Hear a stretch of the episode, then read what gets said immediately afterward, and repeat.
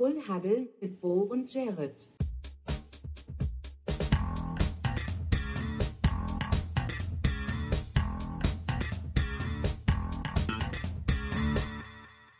Full Huddle mit Bo und Jared. Moin, gute liebe Welt. Herzlich willkommen zu Full Huddle, eurem Sportpodcast. Hier live aus der, ja, aus, Arena. der, aus der Aufnahmebox hier mal in, in trauter Zweisamkeit heute. Äh, Ja. Wir sitzen heute tatsächlich in Realperson uns gegenüber. Ähm, schön, dass es mal so geklappt hat. Wirklich. In der Aufnahme heute reden wir äh, über die äußerst spannenden Partien, äh, die sich äh, letzte Woche zugezo zugezogen haben. Ähm, Im Detail reden wir über die Lions gegen die Broncos. Wir reden über die Saints gegen die Giants, die Ravens gegen die Jaguars und zum Abschluss, worüber ich mich schon jetzt äh, freue, über die Seahawks gegen die Eagles. Oh ja. Aber bevor wir dahin kommen, Jared, wie geht's dir heute? Wie ist die Lage? Willst, willst du mich gar nicht begrüßen? Willst du mich gar nicht einleitend? Ach so, ich habe noch nichts gemacht. äh, ich darf dich natürlich begrüßen mit einem herzlichen Full. Hallo! Und wie man vielleicht sogar schon, also man weiß jetzt nicht, wie die Aufnahmequalität nachher am Ende wird. Es ist komplette andere Aufnahmesituation. Tatsächlich das erste Mal seit äh, 26 Folgen. Ja, Das klingt so, als wären wir so seit Jahren dabei und das erste Mal seit 96 Folgen sitzen uns gegenüber. schon so, ja. Aber ja. seit tatsächlich der ersten Aufnahmefolge ist es jetzt die erste, wo wir das mal im selben Raum aufnehmen. Genau richtig. Also das erste Mal, dass wir zusammen äh, uns jetzt im Urlaub befinden, in dem Fall, weil wir jetzt äh, noch planen, zusammen auf ein Konzert zu gehen in der Heimatstadt von äh, Bo's Freundin. Äh, wir befinden uns jetzt gerade in der Wohnung und äh, haben natürlich den, ja, den Tag genutzt, äh, uns heute jetzt zu treffen, nach unserem eigentlichen Aufnahmetag, der gestern gewesen wäre, beziehungsweise Release-Tag. Heute jetzt der Donnerstag. Ähm, auch da gab es die Information über unseren Instagram-Account. Gerne Folgt uns, wenn ihr das hört, genau. Genau, folgt uns, wenn ihr das hört. Da gibt es nämlich immer Informationen darüber, jetzt gerade die Feiertage natürlich. Äh, ich denke mal, ihr da draußen könnt es sehr gut verstehen. Ein bisschen Delay. Ja, wir haben ein bisschen die wilden Wochen jetzt bei Vorhandel. Ähm, das ist aber auch vollkommen in Ordnung. Genau. Ähm, die Folge heute jetzt äh, am Donnerstag. Wir gucken, ob wir es jetzt. Wahrscheinlich kriegen wir es schon noch relativ schnell gecuttet und alles und dass es jetzt dann irgendwann gegen Ja. Abend online kommt. Ähm, gucken wir mal. Ähm, in den nächsten Wochen, wir haben ja jetzt Weihnachten tatsächlich schon dann äh, das Wochenende. Äh, wir gucken, dass wir am 27. aufnehmen und dann vielleicht so 28. releasen. Ähm, und im Neujahr machen wir es dann noch so, dass wir uns am zweiten ersten oder so zusammenhocken, gucken wir nochmal im Detail. Ähm, nicht wundern, dass es jetzt halt, wie gesagt, äh, feiertagsmäßig ein bisschen wilder ist als jeden Mittwoch. Ähm, aber davon lasst euch schon nicht verunsichern. Genau, richtig. Die Folge kommt, wenn sie kommt, auf jeden Fall online. Wir versuchen da so schnell dran zu arbeiten, wie wir können. Aber sind da auch viel unterwegs. Jetzt äh, haben wir unseren Sack und Pack da zusammengekriegt und äh, haben ja uns unsere Mikros mitgenommen. Wie gesagt, Aufnahmequalität kann ich gar nicht sagen. Also ich höre mich sonst normalerweise immer selber, die Kopfhörer. Das habe ich mal rausgenommen in, äh, ich sag mal, wie nennt sich das? Wenn man was tut, weil jemand anders das auch nicht hat. In, äh, Wie nennt sich das? Wie nennt man das denn? Du meinst äh, in Solidarität zu mir. Genau, in Solidarität äh, zu Bo habe ich dann mal meine Kopfhörer rausgenommen, weil er das auch nicht hat. Und ähm, ja, von daher keine Ahnung. Und ich glaube, ich höre mich auch so ein bisschen selber, oder beziehungsweise man hört meine Stimme doppelt in dem anderen Mikro, was normalerweise nicht schlimm ist, weil es ja, wenn ich spreche, dann hört man mich ja sowieso durch die Hauptstimme in meinem Mikrofon. Also wir müssen mal gucken, es nachher rauskommt, aber ich denke mal, ich kriege das bearbeitungstechnisch sehr gut auf die Reihe. Und ansonsten zur Frage, wie geht es mir? Es geht mir sehr gut. Es war ein bisschen stressig die letzten Wochen Vorbereitungen zu Hause ähm, darauf, dass äh, Miriam und ich eben halt unsere äh, traute Wohnung in Hamburg verlassen und äh, in die weite Welt rausziehen zu Eltern, Freunden. Das klingt, als würdet würdet ihr ausziehen. Ja, aber Fast. Unsere Katze ist noch da. Äh, die wird dann umsorgt während der Zeit und wir sind halt dann unterwegs äh, ja, bei der Familie eben, beziehungsweise ich mache jetzt diesen Zwischenstopp noch hier. Ähm, und danach geht es dann in die, äh, also von hier aus dann äh, zur Weihnachtsfeier, zur Familie oder halt eben zur Familie von Miriam. Um da schön Weihnachten zu verbringen. War ein bisschen stressig alles, aber jetzt geht's mir gut. Ich bin äh, hyped, hab total Bock. Hyped, Bock, Vollgas. und ja, wie geht's dir? Wie geht's mir? Ey? Ich bin auch ähm, viel unterwegs die letzten Tage. Ähm, ich habe ja, also nachdem du das Wochenende bei mir warst, habe ich ja noch ein, zwei Tage äh, in Michelstadt verbracht und habe jetzt tatsächlich den Rest Dezember, den ich, den ich niemals mehr zu Hause sein werde. Ähm, also ich springe jetzt einfach nur von, von Wohnung zu Wohnung, zu Urlaub zu Urlaub, äh, zu Weihnachten zu Weihnachten. Äh, wir waren jetzt, äh, ich war jetzt mit meiner Freundin ein paar Tage in Münster. Wir haben so ein bisschen gesagt, wir machen jetzt mal so Weihnachtsurlaub äh, für ein paar Tage. Haben uns die Stadt mal angeguckt, weil wir beide noch nie in Münster waren und über Münster hört man irgendwie auch immer nicht so viel. Ähm, ich war überrascht davon, wie groß Münster dann doch eigentlich ist. Und ähm, Hat eine sehr schöne Innenstadt. Es waren überall Holländer. Waren Auch weird irgendwie. Das war sehr- ich mir das auch jetzt sehr weird, aber wir sind echt an jeder, an jeder Ecke sind wir in irgendwelche Schulklassen gelaufen, ähm, wo die irgendwie ähm, ja, holländisch getalkt haben. Ähm, einer hat mich tatsächlich aus die Toilet gefragt. Echt? ja, Nein. Doch. Das ist ja ein Highlight. ich wusste da, ich war mit der Situation komplett überfordert, Was ich, hat er dich denn gefragt? Wie, wie hat er auf Englisch oder auf Deutsch? ich weiß nicht. Oder auf Holländisch? Er hat einfach die Toilette gesagt. Ich wusste nicht, ob er, ob er jetzt tatsächlich, ich wusste aber auch nicht, was, ich suche die Toiletten auf Holländisch, ob das ähnlich daran kommt oder ob er mich wirklich auf öffentlicher Straße angemimt hat. Hat er aber Das gesagt, wusste ich, ey Jungs, tatsächlich Skibidi Toilet. Äh, liebe Ähm, Grüße dazu. Ich weiß nicht, ob unser Publikum da so für offen ist, für Skibidi Toilet, aber es ist auf jeden Fall, äh, es, ist, es ist ein Ding. Äh, kann man gerne mal YouTube, ähm, aber keine, keine Gewähr dafür. Es ist keine offizielle Empfehlung. Ich kenn's ja, ich kenn's ja tatsächlich auch nur von dir. Ich, Ja, das stimmt. Ich bin halt der Einzige, der es kennt. ähm, und äh, ich habe dann ganz souverän natürlich gehandelt. Ähm, ich wollte, Fortnite Dance gemacht, oder? nee, es gibt die vorne, hatte ich gesagt, nee. Skibidi Fortnite. Äh, ich Noch dann, besser. Ich habe dann gesagt, die Toiletten sind da hinten.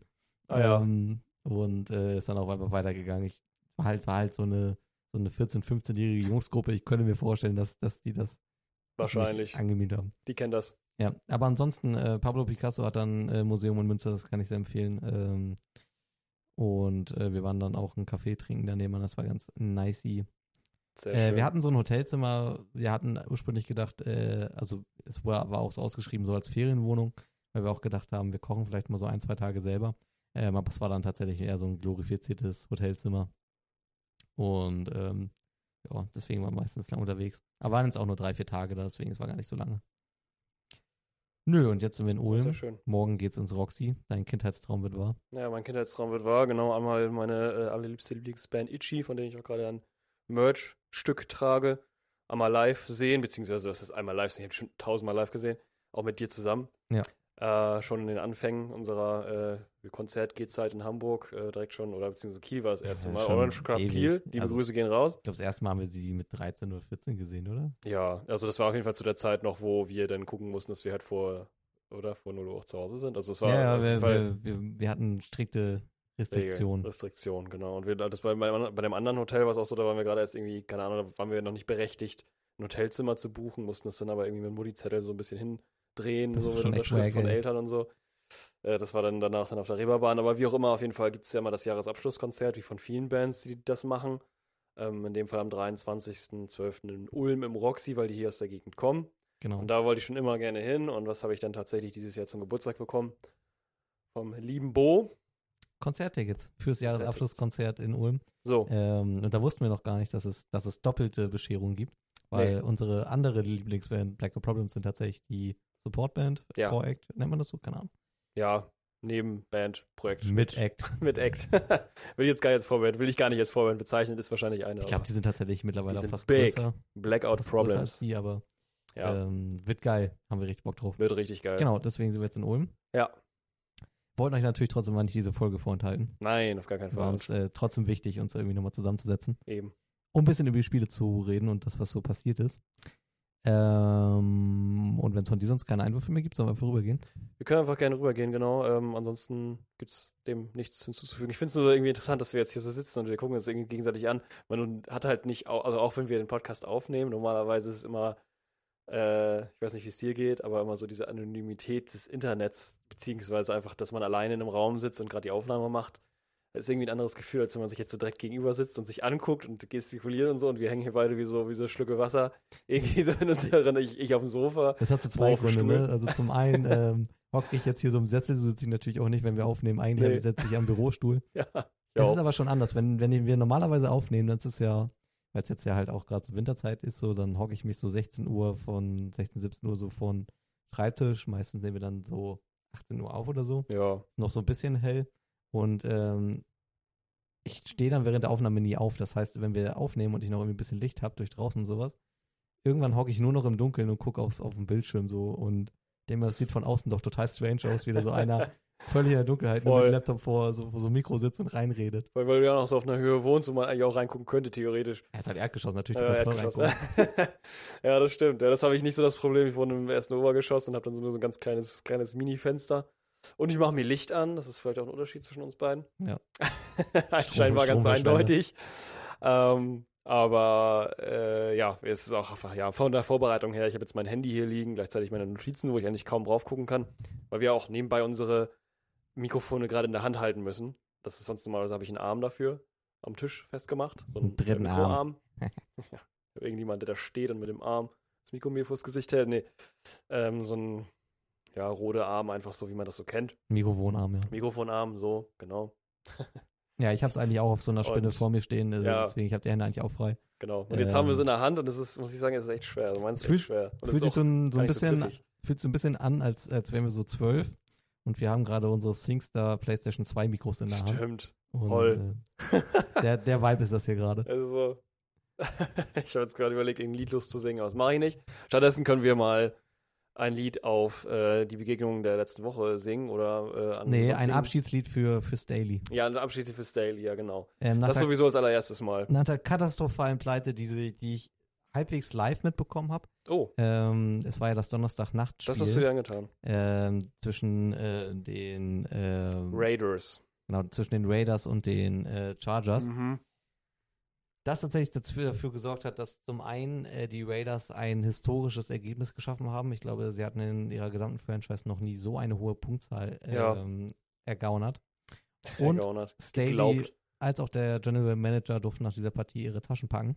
Das Völlig Wunder. zu Recht auch. Ähm, aber das war das Donnerstag-Nachtspiel. Ich war währenddessen im Zug unterwegs äh, nach Hamburg und ähm, wir hatten einen Nachtzug gebucht, weil wir gedacht haben, wir sind kleine Sparfüchse. Und ähm, ich hatte dann zwischendurch mal auf mein Handy so geguckt, weil, keine Ahnung, ich kann im Zug auch nicht so richtig geil pennen. Ähm, Wer kann das? Halt manchmal so ein bisschen, man hängt dann halt immer so auf halb acht. Meine Freundin kann das ganz gut, die kann irgendwie fünf Minuten wegpennen, ganz egal, wo sie ist. Das kann ich auch. Also, nee, also das kann ich auch, aber halt nur im Bett. Dann kann ich richtig schnell wegpennen. Aber einem Im Zug. Bett geht es manchmal auch, aber Äh. ich, ich brauche generell meistens ein bisschen länger zum Einschlafen und im Zug geht es ja meistens gar nicht. Ich glaube, ich habe dann über die Nachtfahrt über vielleicht so zwei, drei Stunden Schlaf eingeholt. Ähm, hab dann auf mein Handy geguckt, habe gesehen, irgendwie die Raiders führen 27-0 und dachte mir so, oh ja, da kriegt äh, Los Angeles aber ganz schön die Hucke voll. Und habe dann gesehen, oh, es ist Anfang Quarter 2. ich habe Das ist schlimm, ey. ähm, gar nicht gemerkt, dass es, äh, also ich habe zum einen halt den Anpfiff nicht so richtig mitbekommen und habe dann halt einfach zwischendurch mal raufgeguckt, weil ich auch von der Partie war jetzt halt nichts, was man so dachte, oh, Raiders, Chargers, da muss ich jetzt mal reingehen. Ähm, aber die haben die Hucke voll bekommen. Und ja, ihren Head Total. Coach jetzt dann tatsächlich auch direkt nach der Partie entlassen. Komplett nachvollziehbar. Man hat ja eigentlich schon lange auf Staley geguckt und eigentlich nur so darauf gewartet, dass der Posten frei wird. Ja, Ähm, es ist auch, wenn man sich anguckt, alleine von dem Spiel her, ich habe es gerade mal aufgemacht, ähm, wie das halt losgeht, dass die, dass die Chargers auch im dritten Quarter gerade erstmal zum Zuge kommen, wenn es halt wirklich schon 0 zu 49 steht, wie du gerade schon, oder ja, was 49 heißt zu denn 0, wie du gerade schon gesagt ne? hast. Also, Und dann geht's da halt mal los. Ich kann mir vorstellen, dass es teilweise auch einfach daran liegt, dass die Raiders Offense einfach mal völlig im Eimer ist. Weil wenn du da, wenn du da pro Quarter drei Touchdowns hinlegst äh, und dann nochmal Anfang drittes Quarter noch ein, dann kommen die Chargers, dann gibt's nochmal einen Touchdown von den Raiders, äh, bis dann 56-7 steht, dann äh, kann ich mir auch vorstellen, dass die im vierten Quarter sagen, okay, Jungs, Sparflamme, wir ja, müssen uns hier nicht auch. kaputt machen. Ähm, und dann durfte halt eben Quentin Johnson, glaube ich, sogar als letztes nochmal ran, ja, hat auch nochmal einen Touchdown gemacht. Deswegen dieses 21-Ergebnis, was eigentlich auch ein 0 zu, 3, 0 zu 70 hätte sein können, Ach, aber Das ist alles Ergebnis. wozu? wozu? Von daher völlig nachvollziehbar, finde ich auch, ja, gehe ich mit. Gehe ich Ja. mit. Ich glaube, bei den Chargers hat man sich jetzt noch nicht so geäußert, was so Nachfolge sowas angeht. Sie haben jetzt, glaube ich, den Interimscoach nur vorgestellt. Ne? Ja, genau. Ähm. wahrscheinlich nochmal wieder so ein Verwalterposten wie bei den, äh, was war es denn noch? Bei den, ähm, Ja, doch, bei den Raiders, oder nicht? Nee, bei, ja, bei genau, bei den Raiders, ja, genau. Ja, ja, ja, Ja. Richtig, das ist ja, genau, stimmt. Also von daher eigentlich relativ ironisch, dass das in der Begegnung passiert ist. Ja, Ähm, eindeutig. aber man auch sagen muss, dass jetzt äh, Pierce auf der Gegenseite jetzt als Headcoach noch keinen überragenden Job gemacht hat. Jetzt, haben sie, jetzt hat er plötzlich nach der Nullnummer gegen die Vikings jetzt dieses, äh, ja, dieses Punktspektakel da irgendwie angeführt. Aber Mhm. ja, ist halt schwer zu bewerten, ne? Weil es sind halt wirklich Ausnahmesituationen. Ähm, so irgendwelche Gedanken dazu, dass Daily entlassen ist? Fühlst du dich irgendwie, hat dich das überhaupt irgendwie tangiert oder hast du einfach gesagt, ah ja, endlich? Naja, ich, ja, auch da ist dann natürlich wieder das Thema, ich bin ja dann oft einer, der dann auch schnell mal auf dem Headcoach oder General Manager, der irgendwas rumhackt, Ja. der glaube ich auch gehen musste, oder wie ich Ja, das doch, der richtig verstanden habe? Ja, Manager, beide, der ne? auch Oder weg, ist der erste General Manager? Nee, ne? Der nee, Staley war der Headcoach, der ist weg und dann Genau, das der ist General Manager. der ja auch dafür verantwortlich ist, dass man den Kader so. aufbaut, wie er ist. Und das war nämlich auch das Problem. Also mein Gedanke ist eigentlich dazu, dass ich ja Anfang der Saison auch gesagt hatte. Habe ich, mein Handy abgesperrt, das sollte ich nicht. Ich kann es nicht in Sperrmüller legen, kleinen Moment. So, ähm, was ich am Anfang schon gesagt habe, wo es um die Predictions geht, habe ich ja sowieso die Chargers schon so ein bisschen angezählt, sage ich mal, oder habe zumindest erzählt, dass ich halt von denen nicht so begeistert bin, weil ich das Gefühl habe, ähm, die sind immer schon so ein Kandidat, äh, Kandidatenmannschaft für ähm, eigentlich einen sehr guten Kader haben. Also Austin mhm. Egler, Quentin Johnson, keine Ahnung, weiß ich jetzt noch nicht, hatte ich noch nicht so viel von. Aber eben dann halt Vanden Palmer, ähm, Keenan Allen, ähm, hier William, ja. ich kenne den Vornamen nicht, William, der ja auch äh, eine Zeit lang ähm, sehr gut dastand, jetzt ja verletzt ist schon seit längerer Zeit und nicht mehr, nicht mehr weiterspielt, glaube ich, ne, so wie es war. Ja, und klar, halt eben natürlich äh, nicht zuletzt äh, zu erwähnen Justin Herbert. Äh, die bringen viel Qualität mit, aber irgendwie schaffen sie es nicht. Und im Endeffekt war es das, was ich damals meinte, war eigentlich das Coaching wahrscheinlich. Weil das, denn wie man es jetzt sieht, auch zumindest das Franchise äh, die ähm, dementsprechenden Schlüsse gezogen hat und auch der Meinung war, dass da nichts mehr geht. Ähm, und da halt ein Austausch sein muss, was dem ganzen Franchise sicherlich gut tut und was mir auch, ähm, also es, ich finde es positiv, eine positive Entwicklung, dass sie sagen, wir ziehen jetzt da einen Cut. Ist natürlich jetzt schade für, für, für Stanley und so, aber äh, trotzdem äh, finde ich es gut und kann mir vorstellen, dass da auf jeden Fall mehr geht mit dem, was sie da haben an äh, Manpower, sage ich mal. Von daher mhm. top. Ja, es kommt halt irgendwie viel zu spät. Also ich war. Ja, auch, also das auch, das, das war gar Ich war mit auf der Brigade der Leute, die gesagt haben, nach dem, nach dem Playoff-Ding äh, gegen die Jaguars, wo die Jaguars halt dieses äh, Comeback gefeiert haben und die Chargers das auf irgendeiner, aus unerfindlichen Gründen äh, ne, äh, verspielt haben, die Führung. War ich auch schon mit auf der, auf der Zaunbrigade, die gesagt hat, Staley raus. Ähm, jetzt ist es halt ne, endgültig passiert. Weil ähm, unter Staley, die Entwicklung war halt komplett Richtung Durchschnitt. Also ich fand, die Chargers ja. waren ein Team, was immer so gut mitspielen konnte. Mhm, genau. Ähm, aus einer aus einer Phase, die, die sind ja auch in dieser, in dieser Phase auf die Vikings getroffen, wo beide Mannschaften immer so diese knappen Spiele verspielt haben. Ähm, ja, richtig. In dem Fall haben die Vikings es verspielt. Also das ist doch eine die Vikings haben, haben, sich aus, aus der Phase ein bisschen rausentwickeln können. Sind jetzt natürlich in dem nächsten Ja, sind jetzt in dem nächsten Loch, aber das liegt jetzt natürlich immerhin, an anderen Umständen. Das, immerhin haben sie das erste Loch einmal verlassen können. Das ist so bei den Chargers so nie passiert. Ja. Ähm, von daher war es jetzt vielleicht einfach unumgänglich, sich endlich mal von ihm lösen zu können. Ähm, ich bin gespannt. Äh, ich finde es gut, dass der General Manager mitfliegt. Äh, mhm. weil das, glaube ich, ich glaube, die Chargers brauchen einfach endlich mal irgendwie ein bisschen Identität. Das ist irgendwie so eine sehr flache Truppe. Ja. Auch wenn ich jetzt auf die einzelnen Spieler gucke, es sind äh, tolle Schlüsselspieler mit dabei. Äh, Keenan Allen, Mike Williams. Eigentlich Justin Herbert, der ja sein Potenzial da auch so ein bisschen unausgeschöpft lässt. Mm, ja, auf jeden Fall. Dadurch, dass eben auch vielleicht ich weiß jetzt nicht, der, der Receiver-Room jetzt okay ist, aber halt auch nicht so viel ja, Tiefe ist, mitbringt. Ja, das ist, das ist vielleicht auch ein Thema. Auch. Er, hat schon, er hat schon gute Waffen, das kann man, das kann man auf jeden Fall nicht sagen. Ja. Ähm, ich finde auch hier Gerald Everett, finde ich als äh, Receiving Tight auch ein sehr, sehr, ja, sehr, auf jeden stabil. Fall. Ähm, aber ja, ist für mich so ein Kandidat, der könnte mal einen Tapetenwechsel gut vertragen. Mm, ich ähm, denke auch, dass so einigen im Team, also genereller Durchwechsel ja, so wie jetzt da stattfindet, kann gerne auch auf anderen Positionen äh, sein, sagst du. Ja, es wäre Oder... für mich ein Anlass zu sagen, okay, wir wagen jetzt einfach so ein bisschen Neustart und dann vielleicht ein, zwei Jahre Findungsphase. Ja. Könnte dem, könnte dem Roster gut tun. Auf jeden Fall. Von daher gucken wir mal, wie da die Entwicklung sich äh, weiterbilden. Da ähm, ja, sind wir jetzt natürlich auch nicht so nah dran an dem, an dem äh, ja, momentanen Problem, der, ob die jetzt ein O-Line-Problem haben oder ein D-Line-Problem haben oder die Probleme überall sind. Es scheint auf jeden Fall äh, eine Lösung zu sein, da anzupacken beim Head Coach und beim General Manager. So haben sie es zumindest entschieden, so viel kann man sagen. Ähm, kann man auf jeden Fall gut weiterverfolgen. War interessant für nächste Saison und eben vielleicht auch die nächsten Spiele, ob sich da nochmal irgendwas zeigt, nochmal so ein Aufbäumen der Mannschaft irgendwie kommt oder ein neuer Playstyle oder was weiß ich, aber das muss sich wahrscheinlich erstmal, wenn die Mannschaft so aufgerüttelt ist durch einen Wechsel vom Head Coach oder vielleicht eben auch manchmal ist es ja auch, wenn der Head Coach wechselt, dann gibt es auch einen neuen äh, Offense Coordinator oder irgendwie sowas, kann auch nach sich ziehen sportstypisch ist es ja tatsächlich so, dass Mannschaften nach dem Trainerwechsel immer erst einmal gut performen.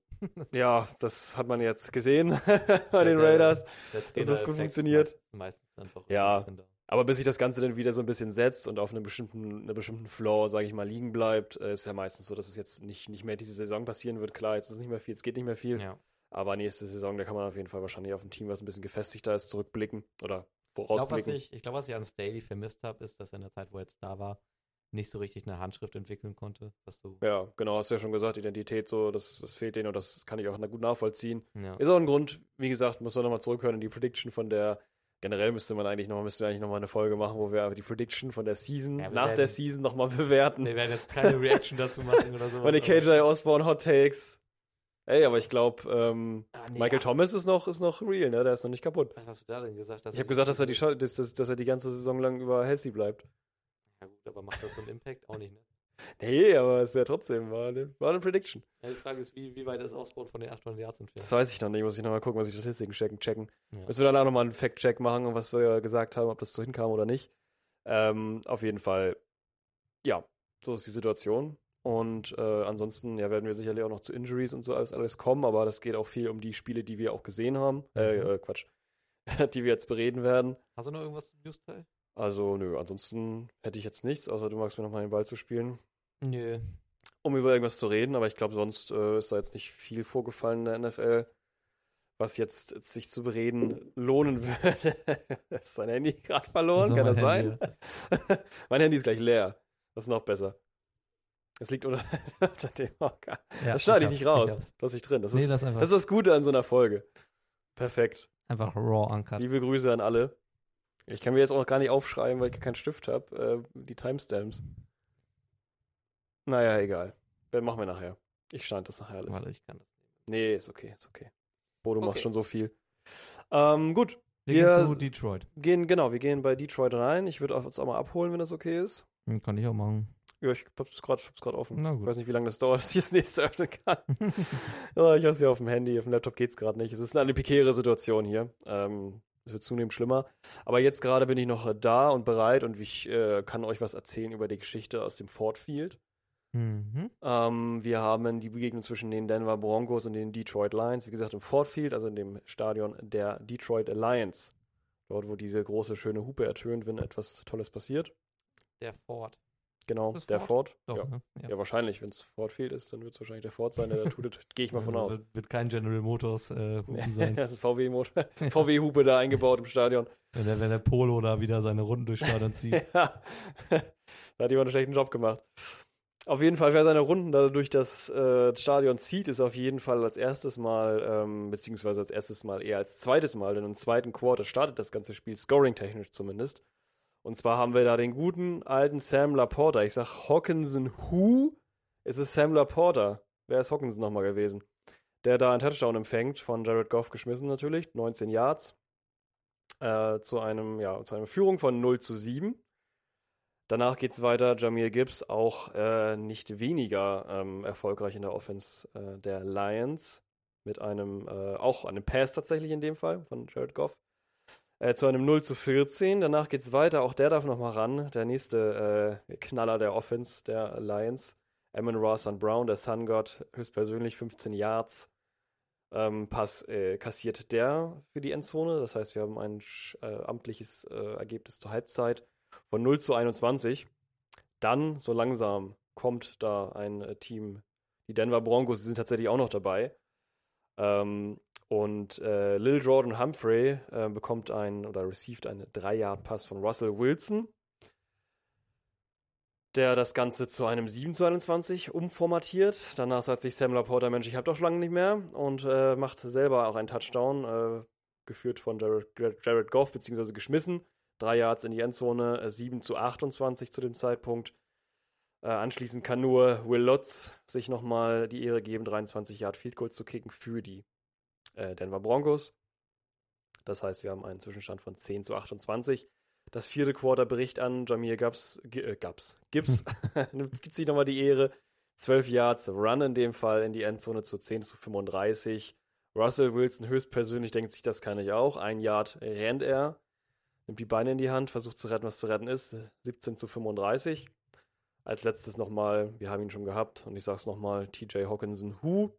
Sam Laporta äh, hat das Stadion im Sturm erobert und 10 Yards.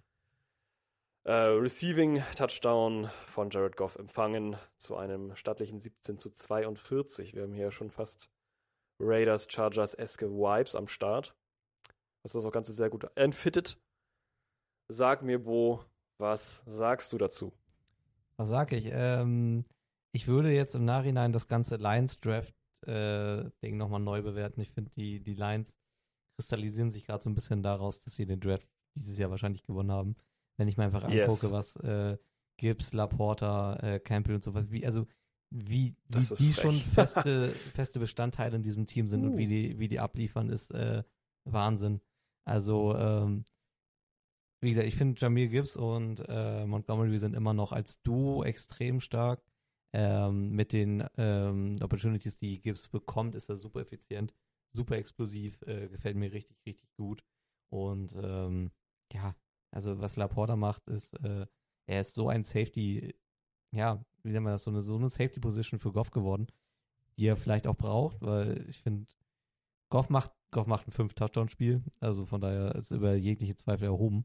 Ja. Ähm, trotzdem, in, den- in den letzten Wochen war es häufiger mal so ein bisschen schwanken, was seine Leistung anging. Äh, dass Laporta da so ein Anker für ihn ist, das hilft ihm, glaube ich, in seinem Passplay un unheimlich einfach. Ähm, die Lions walzen über die Broncos einfach rüber. Ähm, ich meine, in der ersten Halbzeit haben die, hat Denver so gut wie gar nichts zu melden. Ähm, ich find, fand auch, dass äh, auf defensiver Seite sie unglaublich oppressive waren. Also, weiß ich nicht, Denver hat einfach gar keine Lösung gefunden, sich irgendwie gegen, diesen Druck zu lösen, die die, äh, die, ähm, die Defensive Line auch einfach ausgeübt hat.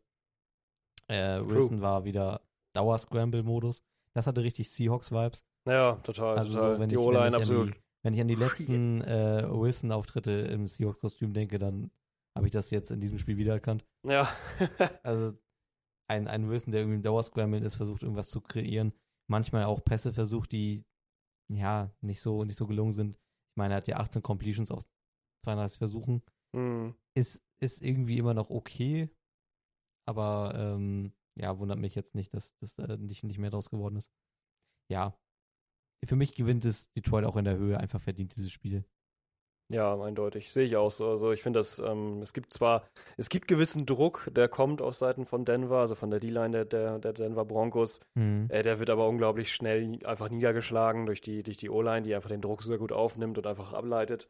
Ja. Sodass Jared Goff teilweise wirklich, also gerade auch bei dem, ich glaube, das war bei dem Touchdown von Laporta, unglaublich viel Zeit hat, Ah, ist um äh, dann nach dem, glaube ich, zweiten oder dritten, dritten, dritten, dritten. Read dann auf Laporta zu schmeißen, der hat auch wirklich sowas von elegant. Ähm, das sieht nachher, das sieht nachher in der, ähm, aus, in der, in der Sicht, wenn man von der Endzone aus guckt, sieht es gar nicht so spektakulär aus wie von der anderen Seite aus.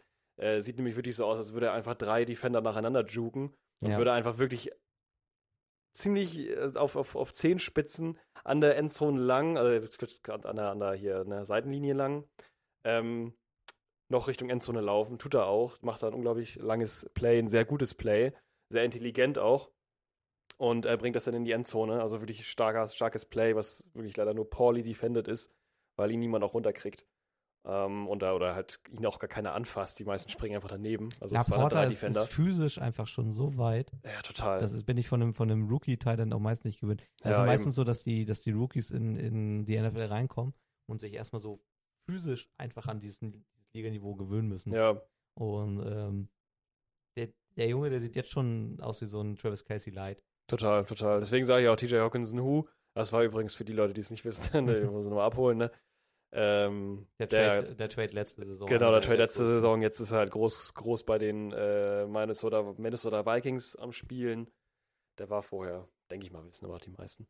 War vorher bei den Detroit Lions und hat da ähnliches gemacht wie jetzt Laporta. Ich würde aber gar nicht sagen, dass er überhaupt so produktiv war. Also auf jeden Laporta Fall, ist jetzt Laporta schon, ist jetzt schon wichtiger für insanely, ja, total wichtig für die. Also die haben quasi durch diesen Trade nichts verloren, nur gewonnen. Ja. eben an halt Trade Value, äh, beziehungsweise Draft Value.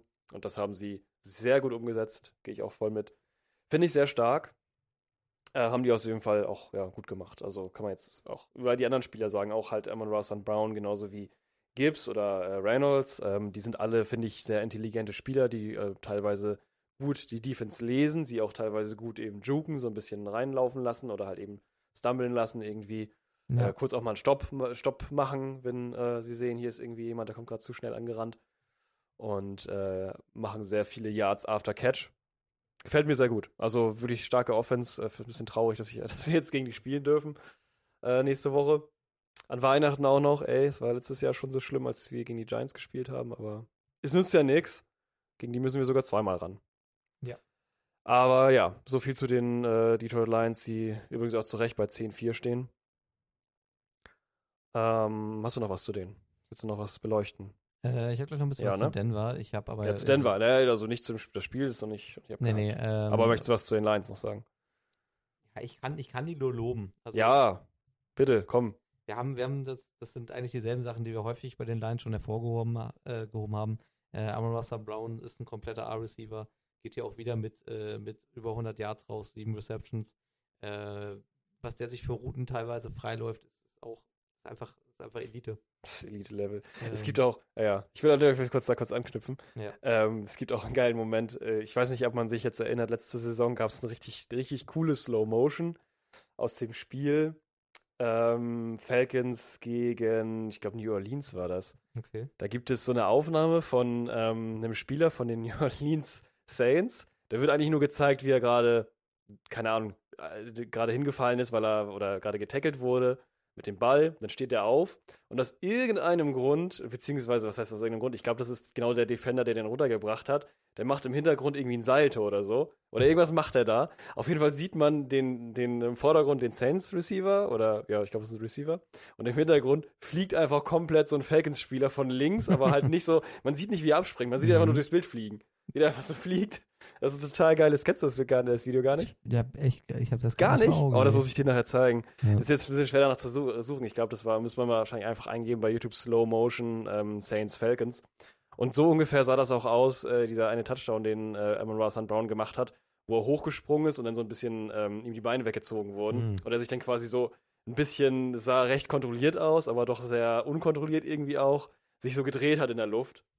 Äh, das hat mich daran erinnert, das wollte ich noch kurz einbringen, wo du ihn gerade so gelobt hast. Äh, hat natürlich nichts mit seiner Leistung zu tun, äh, hat mich aber daran erinnert, an alle Leute, die es kennen. Ja. Ähm, ja, war ein guter Moment. Aber weiter im Text. Denver. Denver braucht Waffen. Ja, Also, Denver braucht ich- einen guten Quarterback. Nein, Quatsch. nee. Hey, hören wir auf. Ey. Russell, me boy. Mims hat auch gut, aber naja. Geil.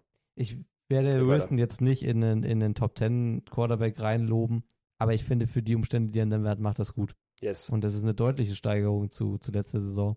Ähm, ich finde, er ist einer der stabileren Quarterbacks, jetzt wenn man sich halt auch in die, die Liga gerade anguckt, wo im Querschnitt irgendwie jede zweite Mannschaft einen Backup-Quarterback irgendwie auflaufen eindeutig, lassen ja. muss.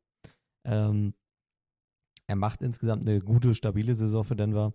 Ähm, steht jetzt bei 24 Touchdowns, so 8 Interceptions, das ist vollkommen okay. Ähm, was halt offensiv echt fehlt, ist, ja, sind, sind einfach offensive Waffen. Also du hast äh, Jerry Judy und Cortland Sutton, die sind einfach, das ist, das ist ein okayes Receiver-Duo. Der eine ist es nicht, der andere ist dann. Ja, ist. weiß ich nicht. Cortland Sutton ist in Ordnung, aber es ist Ja. auch kein, es ist auch kein klarer A-Receiver. Jerry Judy hat seinen, seinen Rookie-Hype irgendwie komplett an die Wand gefahren. Ich bin Das ist momentan, wirklich so. bin momentan mehr bei einem Chase Claypool, was so Jerry Judy angeht. Ja, ist tatsächlich so. Ähm, auch wenn er jetzt, ja gut, er hat, ein, er hat 41, er hat eine 40-Yard-Reception, die ja auch ganz, ganz gut war in dem Spiel. Aber er gibt, den, gibt uns auch nicht wirklich viel her. So. Ähm, ich fand einfach, man hat einfach gesehen, dass, dass, äh, dass Detroit Lions echt wenig Probleme hatten, die, die Denver Offense auszuschalten. Also, es waren, waren meist sehr einfache Mittel, es war meistens sehr viel über, über Quarterback Pressure. Man hat Russell Wilson dann halt immer irgendwelche Scrambles geschickt. Wo ich sagen muss, er hat gut gescrambled, er wurde nur zweimal gesackt. Ja, Ähm, das hat er wirklich gut gemacht. wenn man, wenn man sich äh, die, da sagen die, bei dem Druck. Sich, sich die Highlights und Szenen so anguckt, ist es am Ende überraschend, dass nur zwei Sacks dastehen. Weil es hätten auch gut gerne mal 5, 6, 7 sein können. Ja, Ähm, aber ja, er hat halt einfach die Station nicht gefunden, weil meistens auch einfach die Zeit nicht da war. Die Denver, die ganze, der ganze Denver Receiving Horse schafft es einfach nicht, irgendeine Separation hinzukriegen. Die sind immer irgendwie relativ eng bedeckt. Cortland Mhm. Sutton hat nicht unbedingt das Tempo. Ich habe irgendwie ein großes Tempo-Defizit, was so Receiver-Qualität angeht. Und ähm, ja, weiß nicht, Jerry Judy wirkt auch einfach nicht wie ein intelligenter Receiver.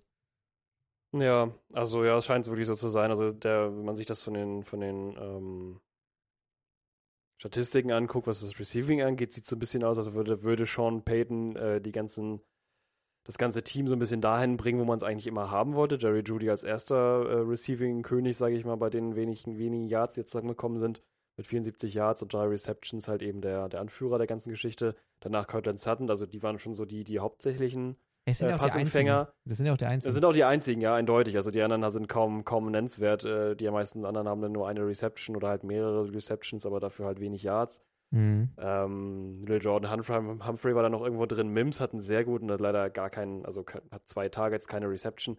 Hat allerdings zum Ende des Spiels einen sehr, sehr, sehr guten Pass äh, kassiert von, von äh, oder kassiert klingt so böse. hat einen sehr guten Pass empfangen, das ist eher die bessere Ausdrucksweise, von äh, Russell Wilson, richtig gut, aber leider halt eben in der Ausführung nicht Veteranenniveau gemäß, würde ich sagen. Er ist halt einfach mit seinem einen Fuß halt eben in die Endzone gekommen. Ja, Oder nicht in die Endzone, sondern in die äh, Seitenlinie oder heißt das denn da an der Seite? ja doch, äh, out of bounds. Also Boundary oder was Heißt meinst du? einfach, heißt einfach out of bounds, die Was Seitenlinie, meinst oder was? Ja, ja, die Ja, Seite. wie heißt die? Die Seitenlinie, ne? Ja, heißt doch so. Ja, für mich ist das immer die Seitenlinie eigentlich da, wo die Leute stehen, also wo die, wo die da ihren, Ja, ihren ist Gatorade trinken und so. Aber es ist schon die Seitenlinie, ne? Sideline, Side Eyes. Seite. Heavy Side Eyes steht auf meinem Glas. Ja, hast du ein cooles Glas. Hat hat das Meme-Glas, naja, egal. Anderes Thema. Ähm, äh, ja, also ich habe hier ein Glas, ich kann es jetzt nicht so stehen lassen, Ja, das ja. ist ein Podcast, ich muss die Leute abholen. Ich habe hier ein Glas, da stehen alle ähm, Jugendwörter aus dem Jahr 2023 drauf. das ist keine weiteren Fragen, es ist einfach so. Ähm, und deswegen habe ich das gerade gesagt. Äh, wo waren wir stehen geblieben? ähm, du wolltest über Russell Wilsons Fumble reden. Ja, genau, das wollte ich machen. Über Russell Wilsons, Russell, Russell, Wilsons Fumble. Mein Gott. Äh, über den ich eigentlich gar nicht so viel weiß. Ich habe mir den irgendwo. Nee, habe ich mir gar nicht aufgeschrieben. Hast du nicht aufgeschrieben? Nee, also Mims Geschichte war ich gerade am Sprechen so, drüber. ja. Da kannst du aber gleich nochmal über den Fumble was sagen. Ähm. Oder mich gerade selber. Vielleicht habe ich den irgendwo anders. Ich muss gleich mal gucken. Dann sage ich gleich nochmal was dazu. Aber auf jeden Fall dieser Wurf auf Mims extrem gut. Ist halt nur von Mims leider schlecht ausgeführt. Wäre eigentlich ganz gut gewesen, weil wer dann hätte, hätte die sehr nah an die Endzone rangebracht. Also sie wären in der Red Zone gewesen. Hat leider nicht funktioniert. Also von daher, ja, äh, kann ich dir eigentlich da auch wieder nur äh, sagen, dass was du sagst, finde ich auch. Kann ich unterschreiben. Da ist ein bisschen ein Problem. Die haben nicht die Receiver, die sie brauchen. Dazu haben sie eben halt noch, ja, ja, wobei ich mittlerweile weiß gar nicht, ob da jetzt was dran ist, ob es jetzt so viel, äh, ob es jetzt den Quarterback gibt oder ob es überhaupt generell möglich ist für Quarterbacks so gut das auszugleichen, dass die Receiver fehlen. Bei Kansas City läuft es ja auch nicht so gut. Also, I don't know. Ähm, von daher. Ja, wäre es schön, wenn die da ein bisschen ausbessern. Haben sie ja vielleicht ein paar Draft-Picks für nächstes Jahr. Mhm. Und ansonsten, ja, Russell Wilson, äh, das wäre nämlich auch noch eine Frage. Sean Payton hat ja da äh, groß gewettert über ihn. Ähm, War das nicht in Folge des Fumbles oder bin ich da? Also ich dachte, wahrscheinlich hat das das damit zu tun. Ich dachte, war das war der Auslöser des Ganzen. Also, Ja. ähm, was ja so Ja, auch so ein bisschen viral ging im, im Laufe des, oder dann halt nach, wie sagt man das, so im Aftermath des Spiels, äh, war halt, dass Sean äh, Payton ähm, Russell Wilson komplett an der, äh, während des Spiels an der Seitenlinie angegangen ist. Also er hat ihn da irgendwie, also Wilson steht da eigentlich ganz nonchalant, hat einfach so die Hände in den Hüften und hört sich das an. Ähm, Aber Ja. Sean Payton ist irgendwie richtig auf 180. Ähm, macht in dem Moment, also keine Ahnung, ich finde es äh, immer es sind Leute, die, die sind im Profisport und die wollen natürlich gewinnen, wenn sie frustriert sind und dann auch mal laut werden. Finde ich eigentlich immer ganz okay. Ich fand es ein bisschen unprofessionell dann im Nachhinein. Also er wurde dann ja auch auf der Pressekonferenz danach befragt, was er da, was wir wissen, alles so an, an den Kopf gesteuert hat. Und er meinte einfach nur, hier, it's none of your business. Also geht euch einen Scheißdreck an eigentlich. Ja. Ähm, in der Attitüde hat er das auch gesagt. Ich glaube, Wilson selber hat dazu jetzt nur geschwiegen. Oder ich habe zumindest jetzt nichts irgendwie mitbekommen, dass er sich dazu geäußert hätte. nee, macht er ja nicht. Also, Macht er eigentlich auch nicht, weil er eigentlich, also, wie gesagt, wir haben ja mal über Quarterbacks geredet. Ich meinte ja auch, das, Ja. das äh, Einzige, was man Wilson ankreiden kann, ist, dass er irgendwie so, ein- so ein Kirchengänger. Das wollte ich gerade ist. sagen. Also er weiß genau, nur Gott kann mich richten. Also Sean, Sean Payton, der kommt nicht ansatzweise daran. Also, äh, Leute, die mich richten können. Gott Ja. und nicht John Payton. ja, genau, richtig. Ähm, Von daher ist das wahrscheinlich seine Reaktion darauf, passt eigentlich in das Bild rein von ihm, aber ja, stimmt. Ja. Quarterback-Folge. Wie oft wir daraus zitieren, müssen wir eigentlich nochmal eine machen. Nächstes Jahr. ja, können wir gerne Zitieren machen. so oft an der Quarterback-Folge und äh, Ich fand die eigentlich, fand die eigentlich, recht gelungen. die war geil, ja. ähm, Reinhören, bitte. Reinhören. Reinhören. Heißt auch so. Kann man finden, schnell. Erste vier Folgen, fünf Folgen, keine Ahnung, weiß ich nicht, egal. Heißt die nicht alte Männer an Bambushütten?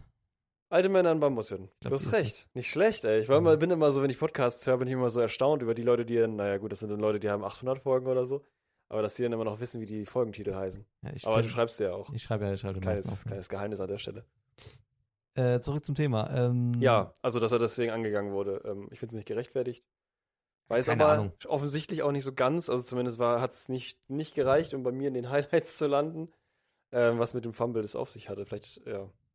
Ja, ich weiß, ich weiß nicht. Also Wie der, siehst du denn den Fumble? Sagen wir mal so. Ich glaube, da war halt einfach nur der Auslöser für die Reaktion. Ich frage Ja. mich, ich frage mich, was er ihm an den Kopf geworfen hat, aber ähm, das Einzige, was ich mir erklären kann, ist, dass das äh, Wilson aktiv gegen irgendwelche, irgendwelche Playcalls agiert hat. Ah, Also- okay, ja.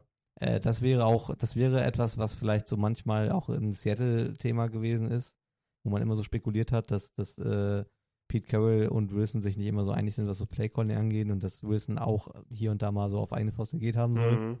Das wäre für mich das einzig Nachvollziehbare, weil ähm, ich sehe sonst relativ wenig Schuld bei Wilson, wie wir haben ja gerade gesagt. Also es war ja eigentlich, dass er permanent Druck hatte, musste sehr viel scramblen.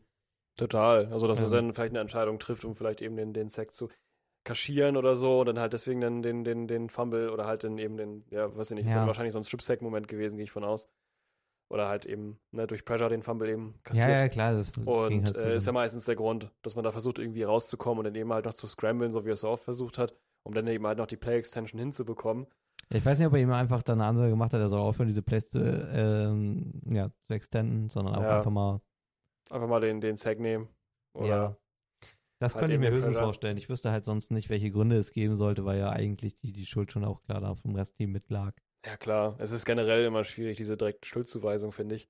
Ja. Weil natürlich auch, ähm, oder, also klar, direkte Schuldzuweisungen gehen schon, wenn jemand schuld daran ist, ist ja vollkommen klar, äh, kann man den schon sagen. Aber äh, dass jetzt der Head Coach so den Quarterback angeht, dass sie sich halt so richtig, also, dass sie jetzt so richtig zanken irgendwie. Sean Payton war ja sowieso schon immer irgendwie, äh, war ja auch am Anfang, wo er da hingekommen ist, dass er halt gesagt hat, das war alles ein reines, reines äh, Coaching-Problem, da haben die so hoch verloren. Dann war das ganze Team down, dann war er wieder so ein bisschen resigniert, dann ist er jetzt wieder wegen Dings abgedreht und so. Also ich, irgendwie scheint er ein sehr, sehr großer Hitzkopf zu sein, wo hoffentlich Russell Wilson weiß, wie er damit umgehen soll, kann, muss, aber irgendwie macht er sich auch nicht so wirklich sympathisch. Also auf mich wirkt es nicht sympathisch. Also ich finde Ja. ihn generell nicht sympathisch. Deswegen ist natürlich die Meinung gefärbt, aber so als Head Coach da, ich sehe den da irgendwie nicht so ganz zu Erfolg kommen mit dem Team, wenn er die ganze Zeit das Team gegen die Wand fährt. Ähm, und das die ganze Zeit wieder mit Druck versucht, wo eigentlich aber was anderes notwendig wäre, notwendig wäre, wie zum Beispiel das, was du gesagt hast, ähm, dass man Receiving-Stationen irgendwie durchprobiert oder sowas, jetzt auf ähm, Biegen und Brechen versuchen, Jerry Judy da als Top-Receiver hinzustellen, ist natürlich dann vielleicht auch nicht so die beste Option. Ja, ich weiß auch Wenn nicht. es denn so ist. Also Anfang der Saison sah Marvin Mims auch mal echt gut aus. Das ist ja der, den Denver ähm, in Runde 2 gepickt hatte dieses Genau, Jahr als ja. Receiver. Aber macht ansonsten auch nicht. Also jetzt auf diese ganzen Nee. Saisonstatistiken berufen hat er jetzt 18 Receptions, knapp 300 Yards und ein Touchdown. Also richtig genutzt wird er auch nicht. Das würde ich, das könnte man, das könnte man vielleicht noch vorwerfen. Ich kann Mims jetzt aber auch relativ schwer einordnen. Dafür habe ich auch einfach zu wenig Denver geguckt. Ja, also man hört immer die, dann wann was von dem, aber das, was du sagst, spielt halt wieder ab und zu hat er mal einen Faktor, aber es ist halt auch Ja. nur so, wenn es halt mal notwendig ist, ist es eigentlich ja nicht gut. Du willst ja eigentlich eine Offens Offensive haben, die groß ist. Es ist ja noch Krull da, ich weiß gar nicht, ob das auch ein äh, Tight End war, der irgendwie im Draft mit zu tun hatte oder so. Ich glaube, das ist auch ein Rookie, ne? Ja, Oder?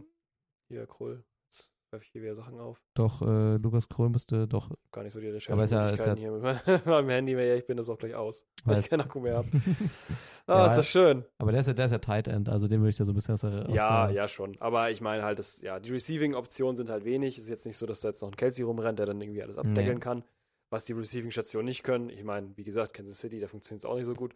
Ich hätte es auch gar nicht Aber, gedacht, aber so ein naja. bisschen so ein, so, ein, so ein Typ wie Noah Fant fehlt der Offense gerade auch. Ja, tatsächlich schon, ja. Ja. Und defensiv sowieso auch äh, nicht allzu äh, stark. Also zumindest nicht, ähm, Nee, nicht katastrophal. nicht katastrophal, genau. da gibt's 42 andere. Punkte gegen Detroit sich zu fangen, ist jetzt auch nicht, ist jetzt auch keine Schande. Nein, gar nicht. Also gegen Nee. die, die Power-Offense da geht das ganz gut. Ähm, aber ja, ist halt einfach nicht, nicht, nicht, nicht Top-Notch-Niveau, nicht Playoff-Niveau. Kann man jetzt gar nicht von sprechen.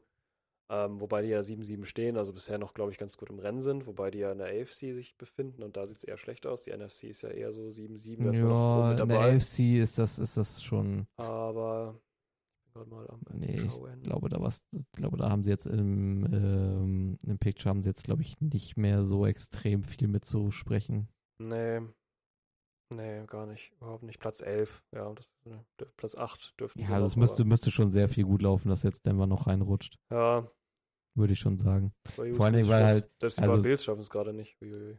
Ja, ja, aber das war ja auch meine, das war ja auch meine Prediction, dass die Bills äh, die City Playoffs verpassen. Das stimmt, ja. Das stimmt. Das ist auch gut gealtert. Das ist, das bis, also Woche 15 kann ich sagen, ist gut gealterter Take. Kann natürlich sein, dass jetzt noch reinrutschen. Ähm, ich sehe aber tatsächlich so, Oh, ich weiß, ja. hängt ein bisschen davon ab, ob die Texans jetzt äh, über die Verletzungen hinweg äh, es wieder schaffen, in Spur zu kommen. Aber gut, jetzt sind wir beim, beim Thema weg. Äh, wollen wir hinter Denver einen Haken machen? Ja, können wir gerne machen. Ich habe nur gerade gesehen, dass äh, mein, mein, meine Prediction äh, Vikings 12-5 ja auch nicht wirklich mehr erreichbar ist. Die Also steht, auf, die steht ein bisschen auf der Kippe, ne? die Ich stehen ein bisschen auf der Kippe, ja. Das ich habe jetzt lange nicht mehr geguckt, wo die stehen, aber steht vielleicht ein bisschen auf der Kippe. ja, also die stehen noch über den Seahawks, aber trotzdem. Ja, ich hasse es. Die stehen auf Platz 6 immer noch tatsächlich. Aber nur wegen dem Tiebreaker, Hat sich nicht geändert, ja, wegen Tiebreaker, genau. Rams und Seattle halt wegen, äh, wegen Win Percentage in Ja, Division ja. Games.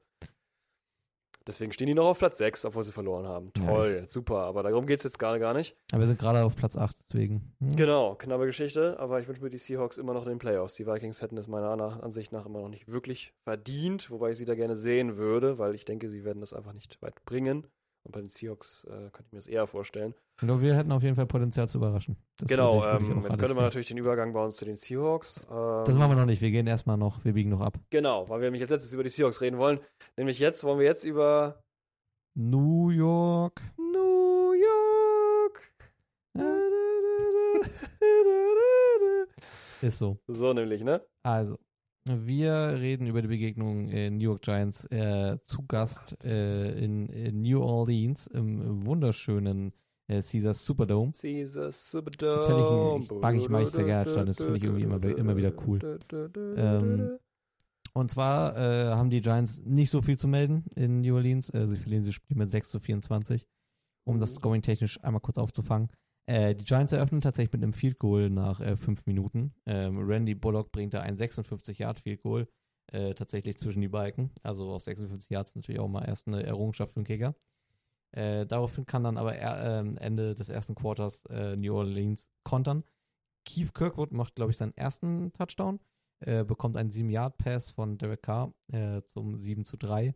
Im zweiten Quarter kann dann New York nochmal aufschließen, macht ein Field Goal aus 40 Yard Entfernung, 6 zu 7. Diesmal allerdings durch Jamie Gillen, also ein anderer Kicker, um das mal kurz an der Stelle hervorzuheben. Ich glaube, Wendy Bullock hatte sich an der Seitenlinie irgendwie, irgendwie, irgendwie vorm Kicken, hat er gesagt, fühlt sich nicht so richtig gut, also ein bisschen angezeigt gehabt. Mhm. Und ähm, dann durfte Gillen einmal kicken. Im dritten Quarter ist dann Juvan Johnson, der einen Touchdown-Pass von Carr fängt, 23 Yard äh, zum 14 zu 6. Mit einem Field Goal durch Blake Rupi kann dann äh, New Orleans noch auf 17 zu 6 erhöhen. Und im vierten Quarter ist es dann der Schlusspunkt, ein Touchdown durch Jimmy Graham, ein äh, Ein-Yard-Pass, äh, also eigentlich äh, vom First and Goal von Derek Carr. Ähm, ja, zum 24 zu 6 Endstand. Ja. Das ist es. Was sagst du zu den York Giants? Was sagst du? Ja. Oh Gott, mach das nicht auch. ich habe gerade überlegt, ob ich das sagen soll, aber Oh, ich habe es dir angesehen, deswegen habe ich es gemacht. yes, sehr gut. Ja, das, war, das funktioniert nämlich gut, ne? So ein fragender Blick Richtung rüber. Ja. Ähm, ja, also, boah, ich weiß gar nicht, was, ähm, was sag ich, fange ich mit den Giants oder mit den Saints an? Wo würdest du anfangen, wenn du ich wärst? Wenn ich du wäre, würde ich Ich mit den Giants sagen. anfangen. Den Giants? Ja. Okay, dann, dann darf ich, dann da gibst du mir die Möglichkeit zu sagen, wie absolut ka katastrophal, habe ich mir aufgeschrieben, katastrophal. Okay. Die Offensive sowie die Defensive eigentlich funktioniert. Ähm, Funktionieren ist schon ein hohes Oder Wort. funktionieren ist schon, ja, genau. Also Saquon Barkley kann man quasi ähm, als einzigen richtigen Spieler da hervorheben. Äh, aber ja, fangen wir mal der Reihe nach an. Also, wir haben äh, Tommy DeVito, seines Zeichens wohl scheinbar italienisch-stammig und äh, mit einer italienischen Familie, was die Saints dazu gebracht hat, andauernd, wenn sie ja gesackt wurde und das, was tatsächlich sieben ganze Mal passiert in diesem Spiel, was echt extrem viel ist, ähm, eine, äh, ja, wohl italienische Geste, meines Erachtens Ja, dieses- slightly racist. Ja, dieses typische, Dieses- das Mittelfinger, Zeigefinger, Daumen zusammen und so. Genau. Diese, so. Und dann so diese die, die Amore-Hand, diese ja, Ahnung, und danach dann so die Hand wieder aufmachen, so, Ja. ach, so, Italiener. Wenn man sich so italienisch fühlt, oder? Dieses, dieses Ding, wo es dieses Meme gibt, wenn du Italienisch sprechen willst, musst du nur so diese. Ja. diese Finger zusammen machen und dann so mit, der, mit dem Handgelenk wackeln, so. Mit dem Handrücken. So, und das machen die halt immer wieder, ähm, weil sie ihn halt auch siebenmal sacken. Äh, machen sie es zurecht, würde ich sagen nicht, aber äh, sie haben ihn auf jeden Fall gesackt und das ist auch sehr stark. Ich feiere die Celebration noch nicht so wirklich, aber darum soll es nicht gehen. Wir Ja, wollen wir über die die, kurz thematisieren. genau, thematisieren wollte ich es auf jeden Fall. Ähm, wir wollen über die Produktivität reden und da habe ich mir tatsächlich erst aufgeschrieben am Anfang von dem Spiel, da weiß ich nicht, ob ich da vielleicht irgendwie Fieber hatte oder so, mir geschrieben, dass das T-Vito noch, ich, ich will nur kurz deine Reaktion darauf haben. Mhm. Also Achtung. Ich geschrieben, DeVito, einer der besseren Backup, äh, Backups. Movement, Genauigkeit, relativ groß, das, oh ja, das ist später. Movement und Genauigkeit. Feier ich. Habe ich zu dem Moment gefeiert an DeVito. Er ist der Backup vom Backup vom Backup. Ja, vom Backup, vom Backup. Naja, es ist ja. Kannst Also, du das? Also ich will jetzt kein Ja, also ich will jetzt, will jetzt nicht was Bestimmtes von dir hören, sag einfach mal ehrlich, was hältst du davon, wenn jemand sagt, ist ein sehr gut, äh, ist ein, ist ein, ist ein guter Backup. Unter den Backups ist er ein guter Backup. Den jetzigen Backups, die gerade so ku- kursieren. Wegen ja, Movement und wegen Genauigkeit. Ja, genau, ich kann, weiß nicht, ob ich ganz mitgehe. Ich weiß nicht, hatte Ähm, ich da wirklich so doll Fieber oder war das Ja, Rechtfertigung? weiß ich nicht. Ja, Naja. schwierig. Ist, ich ich finde, Genauigkeit ist ein Ding, das würde ich jetzt irgendwie in dieser Offense, kann ich das nur schwer bewerten. Also er hat äh, Ja. 34 Pass-Attempts, 20 So. Completions. Ähm, er hat aber auch nicht so richtig, also das ist ja sowieso ein New York Giants-Problem seit irgendwie mehreren Saisons, dass man wenig gute Reception-Stationen hat. Das ähm, ist auch ein Problem, ja. Deswegen klar. Genauigkeit kann ich bei ihm jetzt gar nicht so richtig Nee, ist auch schwer zu sagen. Habe ich mir aufgeschrieben, keine Ahnung. Ich fand es gerade ein bisschen weird, dass es da stehen hatte. Was ich jetzt in dem Spiel auch mochte, ist so ein bisschen, wie er sich bewegt hat. Also so seine, seine, Ja, seine vier Carries, die er gemacht hat, für 36 Yards, waren ganz stabile Entscheidungen. Ähm, ich finde, ey, er, Rushing Leader. ich finde, er sah unter Pressure auch nicht scheiße aus. Und das ist bei einem Backup Nee. meistens, äh, meistens schon ganz gut. Genau. Ähm, ich würde ihn trotzdem immer noch so im mittleren Backup-Bereich einordnen erstmal. Also ich bin noch ein bisschen vorsichtig, was angeht. Ich Mhm. mag, ich mag die ganze Geschichte mit ihm und ich mag auch, dass jetzt so, dass er so, dass er so New York verkörpert. Er hat ja so dieses äh, Italo-Immigranten-New Yorker Ja, Brooklyn-Image. Das wird, dass Und sogar die NFL drauf geht, Das, ja, deswegen, deswegen macht, sich. deswegen, deswegen macht New Orleans dann ja auch diese komischen Italiano-Bewegungen und so. Ich finde es Ja. ich find's ganz witzig. Ich finde es jetzt auch nicht so, so stramm rassistisch oder so. Es ist halt so, Nee, jetzt nicht. Ich sage, es das ist halt. Aber slightly, slightly. Ja. Ich wollte es nur anbringen. Es aber so muss nicht- jetzt auch nicht. ist halt so ein dummes Ital, Ital, äh, Italiano-Klischee. Ja, ist es halt so. Ähm, ja, ich kann dem, kann dem schon irgendwie ein bisschen was abgewinnen. Ich weiß halt nicht, wieso die da, also ich meine, es ist ja nicht mehr so, dass die jetzt, also wenn jetzt jeder Receiver von den Giants bei seinem Touchdown genau Mhm. diese Geste zum Feiern machen würde, aber ist ja nicht mehr der Fall. ja, das wäre aber auch witzig. Ja, aber es wäre auch, als, klar, als Celebration wäre es dann irgendwie lustig, setze aber ich dass die, für ein, dass das- die einfach mal sagen, okay, ähm, wenn wir den sacken, dann machen wir jetzt diese Geste zum Feiern. Ich will unbedingt, dass, dass, Why? dass, dass wenn DeVito einen Touchdown wirft, dass, dass irgendwie drei, vier New York Giants kommen und so, so einen Pizzabäcker-Jubel machen. Das will ich eigentlich jetzt. Wenn da so ein dicker Pizza, Pizzabäcker einfach noch steht auf einmal. Ja, weiß nicht, einer, einer rollt so, der andere macht so Streukäse. Das will ich. Der eine, der eine Ja, nimmt das dann schon Der lustig. eine nimmt dann mit, nimmt dann so ein, so ein, äh, wie, ja, wie sagt man, also so pantomimisch, nimmt dann irgendwie so einen Pizzaschaber, packt das in den Ofen Perfekt. und holt es dann wieder raus und dann freuen sich alle. Das warten dann eine halbe Stunde und dann. das wäre eine, das wäre eine Tommy DeVito Celebration, die ich unglaublich feiern würde. Der hat ja sogar einen Pizzaladen tatsächlich, die Vito. Wohl. Wohl. Ich weiß ja nichts Genaues darüber, deswegen will ich da jetzt nicht zu sehr reingehen, aber ich meine, er hat kann einen Pizzaladen irgendwo in New York. Das wäre auf jeden Fall ein richtiger Seller. Was man DeVito richtig zugute halten muss, der Typ ist halt einer der, also er hat einfach so dann, dann schon Charisma und das ist halt sowas, was viele Backup-Quarterbacks eigentlich nicht haben. Das stimmt, ja, also es, jeden ist, Fall. es, ist ein Charakter und ich merke auch, dass das, dass das den Giants richtig gut tut, einen Quarterback zu haben, der was ausstrahlt, weil das macht Danny Dimes nicht so. Das stimmt, ja, der ist ein bisschen. Ähm, Danny Dimes hat eher so Van Vanilla, Cleaner. Vanilla Ice Charakter. hm, der Ja, zieht eher durch einfach und macht sein Ding. Ja, großer weißer Junge. Ja, das stimmt. Ja, das passt. Da ist irgendwie die Geschichte. Daniel Jones so, Stimmt. so ein bisschen, so ein bisschen durcherzählt. Ähm, Ja. Aber offensiv geht halt gar nichts. Also, das ist jetzt auch nichts Neues, wo ich überrascht war, ist, dass, Ja. die, dass die Defense wieder extrem löchrig war. Also, genau, let's talk Defense, mein Bruder. Ja, also unfassbar. Also die, die, die Pass-Defense, falls man die überhaupt so nennen darf, ähm, blanker Hohn. Also Die Menschen, die im Weg stehen, wenn die Receiver durch die Gegend rennen, meinst ich du? fand, oder? ich fand sogar, die, die, dass sie, dass New York an der, an der Line sowohl offensiv als defensiv stabil stand. Also jetzt auch nicht auf Top-Niveau, aber okayisch, gut. Vielleicht Für sogar Sacks hat's gereicht, ne? Also, Ich fand die, die O-Line fand ich tatsächlich an vielen Stellen auch ganz gut. Ich finde, Ja. äh, DeVito hatte schon, schon ein bisschen Pass-Protection, manchmal auch hier und da eine gute Pocket. Ähm, ja, also es gab die Momente auf jeden Fall. Es gab ja auch Ja. Receiving-Stationen, es sind ja auch Pässe angekommen, so ist ja nicht. Aber die Art und Weise, wie die, wie die Saints Receiver frei kommen und ja, also gar nichts machen müssen, das ist, also die laufen einfach die einfachsten Routen geradeaus und sind frei durch. Das, das kann und darf dir einfach nicht passieren. ja, total. Also und da, da muss ich dann wirklich ganz strikt aufs, aufs Coaching und auf, auf, auf die, auf die Coordinator-Position raufgucken. Ja. Ja, und ich meine, ähm, man sieht es ja so ein bisschen auch an der, an der Situation Alvin Kamara zum Beispiel Hm. gegen die Defense. Äh, der ist ähm, Rushing Leader bei den Science, äh, Science, Alter. bei den Saints ist er Rushing Leader sowie auch Receiving Leader, weil nämlich oft auch diese Plays zustande kamen, wo wir uns einmal, erinnerst du dich dran, als wir einmal ähm, ein Video geguckt haben über die Saints. Da war doch so ein Typ, der übelst abgefeiert hat, dieses, diesen, diesen Plays, äh, dieses, dieses Spielzug, wo K den Ball einfach nur links zur Seite rausschmeißt. Das war, das war, das war vor der Season, das war nach einem Preseason-Game, wo irgend so ein Saints-Fan ja, in seinem Wohnzimmer gehockt hat und äh, sich auf, ich weiß gar nicht gegen wen das war, aber irgendein Preseason-Game, da meinte er, das will er jetzt von K und Camara diese Saison sehen. hat er da bekommen. Hat, Hat er da bekommen. bekommen, Ganz hat viele er. Plays. Kamera steht da rum und, äh, keine Ahnung, guckt sich so ein bisschen das Stadion an, kriegt einen Ball zugeschmissen und rennt aus dem Punkt aus los.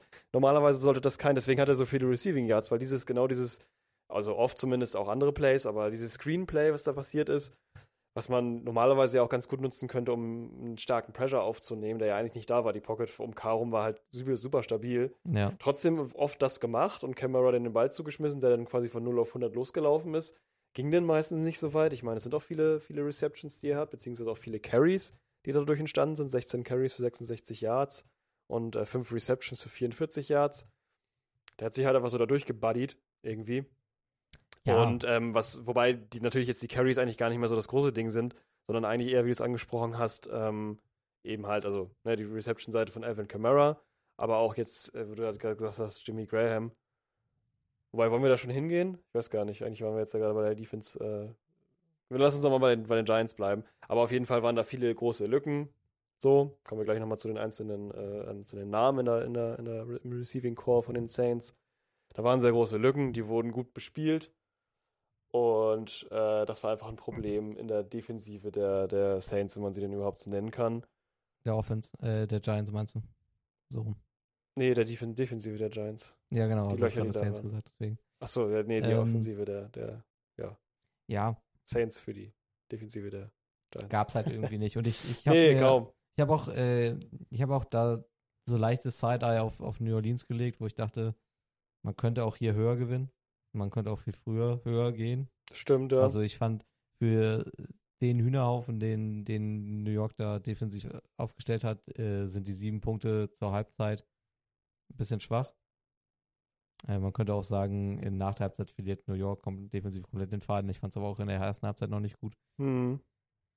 Äh, was du gerade meintest, spielt so ein bisschen mit rein. So leichte Screen Passes, leichte, weiß ich nicht, also so schnelle Kurzpässe, die einfach dazu führen, dass die Defensive sich orten muss, führen dazu, dass, dass jeder seine Station verliert.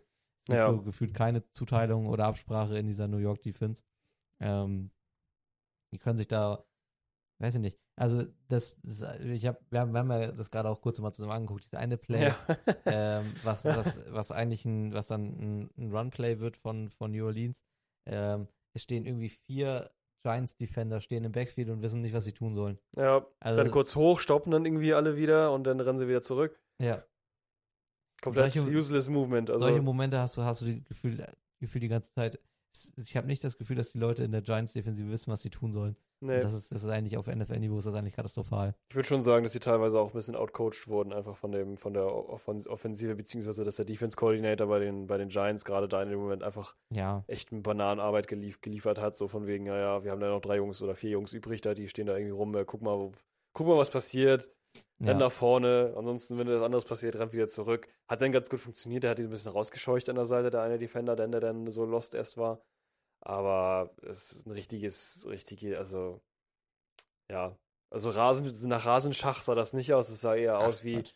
wie, wie äh, Saints spielen Football und äh, die New York Giants, die begleiten das so ein bisschen. Ja, genau. Das kann man, glaube ich, gut zusammenfassen.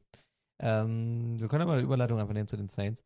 Ähm, ich finde, Derek Carr macht hier ein ganz gutes Spiel. Er navigiert das. Ähm, also es ist natürlich jetzt auch gegen die Giants keine, keine richtig starke oder keine schwierige Aufgabe gewesen. In Er, dem Fall navig- nicht. er navigiert die Offense trotzdem gut. Er findet sehr viele Anspielstationen. Ja. Äh, Juwan Johnson möchte ich hier hervorheben, der Ja. auch den 23-Jahr-Touchdown-Pass bekommt. Äh, den finde ich, den kann man als, als End ein bisschen mehr einbinden. Der gefällt mir sehr, sehr gut. Ähm, ist jetzt auch, ist jetzt auch sichtbarer, wo Tyson Hill jetzt natürlich fehlt. Ähm, das wäre aber auch so ein Spiel gewesen, in dem Tyson Hill gut reingefittet hätte. so wo die New York Mhm. Giants äh, Defensive trotz so, so schon ungeordnet ist, da hätte so ein Tyson Hill wahrscheinlich Ja, das hat mich auf, gewundert, auf, dass sein, sein der, Herz gemacht. dass der da kaum ein Faktor war irgendwie. Der war doch noch verletzt, oder? Ach so, stimmt jetzt. Ja, ja, genau. Richtig, Ja. stimmt. Ja, ja, klar. Ähm, der, der, der Typ, äh, der Saints-Fan auf seiner Couch hat recht. Ich finde auch, ähm, wenn man Camara in der Regelmäßigkeit und in der Verlässlichkeit in die Saints-Offensive au- einbaut, dann ist es eine gut, eine bessere Saints-Offensive. Ähm, was jetzt eigentlich, es ist für, äh, eigentlich ist es für alle kein Geheimnis, außer für, für anscheinend den Head Coach bei den Saints, dass man das mehr machen sollte. Ähm, man hatte ja häufiger so die Dis Diskussion, ob er jetzt äh, langsam an so eine Altersgrenze kommt, wo es, wo es gefährlich werden könnte. Ich meine, jetzt ist 28, das ist so, Ende 20 ist ja so für, für Running Backs immer so, so ein schwieriges Alter. Mhm. Ähm, aber ich fand, äh, Camara sieht immer noch frisch aus. Ich fand auch, der hatte sehr explosive Plays. Ja, Das, was du auch gemeint hast, er bekommt irgendwie einen Screen Pass und geht dann von 0 auf 100. Das sieht immer noch richtig stark aus bei ihm. mhm, richtig. Das, also das könnte auch welche sein, die werden dann ein bisschen mehr, bisschen mehr äh, unter Druck genommen. Ähm, Ja. Er kommt da doch relativ gut los und ist noch tatsächlich sehr shifty ab der ersten Sekunde. Ja, Sogar vorher noch. Ähm, und geht da gut durch. Ansonsten ja. Äh, ja. Ich habe sonst gar nicht so viel zu sagen zu dem Spiel, wie gesagt. Also ähm, Giants versagen defensiv, Saints nutzen das ganz gut aus. Sie bestrafen es nicht so extrem, wie sie vielleicht hätte machen können. Genau, Ähm, Ja. Aber 24 zu 6 ist ja ein deutliches Bild, von daher. genau. Also ich habe mir da aufgeschrieben, dass es halt einfach ähm, so ähnliche Situation war wie bei den Denver Broncos gegen die Detroit Lions, wo wir gerade drüber gesprochen haben. Das passt ganz gut zusammen, weil ich mir bei den Lions und Broncos so ein bisschen aufgeschrieben habe und das würde ich sagen, passt hier auch ganz gut. Ähm, wenn eine Mannschaft quasi da, da stecken bleibt, sich mit der, mit der D-Line des Gegners zu beschaffen und da schon dran scheitert, Mhm. spielt die, einfach, die andere ganz einfach normal einen retu- retu- retournierten, retournierten, routinierten Football Ja. ähm, und kommt da eben produktiv weiter. Es gibt so ein, zwei Situationen, aber ja, wie gesagt, auch der Receiving Core ähm, bei den, bei den, das ist ja gerade schon angesprochen, Saquon Barkley ist so gut wie alles. Der ist Reception Leader, glaube ich, sogar auch mit 23 Yards irgendwie oder beziehungsweise auch, äh, ja, also Rushing Leader ist er nicht, da ist irgendwie die Video vorher und so. Also es ist alles irgendwie katastrophal, das ist total unaufgeräumt. Sieht nicht gut aus, äh, andersrum bei den Saints super, haben die gut gemacht. Ähm, sehr schöne haben Plays, sie okay äh, gemacht. Explosivität ist Also da. ich sag mal, wenn die, wenn Chaos die mit der äh. Detroit, Detroit Lions gegen die Giants spielen, dann verlieren die Giants zu 60. Ja, ähm, das stimmt. um das mal so ein bisschen ins. Verhältnis zu setzen. Die Saints machen das okay, gewinnen 24 zu 6, alles super. Ja. Ähm, ich sag mal, aber ein besseres Team schlachtet die Giants stärker ab in der Partie. Das ist wahr. So, die Giants dürfen nämlich tatsächlich nächste Woche, ich komme einfach mal kurz, das habe ich gerade vergessen zu sagen, aber die Giants, äh, New York Giants, die spielen nächste Woche gegen die Eagles. Ja. Und die Saints gegen die Rams. Ich glaube, die Eagles brauchen das als Aufbaugegner. Ja, ich glaube auch, weil die Eagles, wenn die nochmal verlieren, dann sieht es irgendwie ein bisschen wack aus. Weil dann sind da auch andere Teams noch, die, obwohl, naja, mit zehn Siegen bist du schon recht weit vorne eigentlich. Da kannst du jetzt eigentlich sicher sein, dass es da auch äh, sicher Ja. ist. Ich glaube, die haben auch ihren Playoff-Spot schon ges gesaved. Da ist gar, kein, gar, kein, keine Frage mehr, dass die da nicht mehr reinkommen. Will ich auch gar nicht in Frage stellen, ehrlich gesagt. Na, aber über die reden wir später ja nochmal, ne? Yes. Wo du sagst Aufbaugegner. Das, äh, ne? Jetzt kommen wir zu einem anderen Game. Und zwar haben wir Not gegen Elend. Nein, wir haben äh, und zwar Baltimore Ravens gegen die Jacksonville Jaguars. Da befinden wir uns jetzt. Genau, die Ravens sind zu Gast in Jacksonville äh, im Everbank Stadium Yes. und ähm, gewinnen die Partie äh, hochverdient mit 23 zu 7 in einem Spiel, ja, wo sich Baltimore von seiner Defense tragen lässt, äh, um das äh, vom Scoring einmal einzufangen.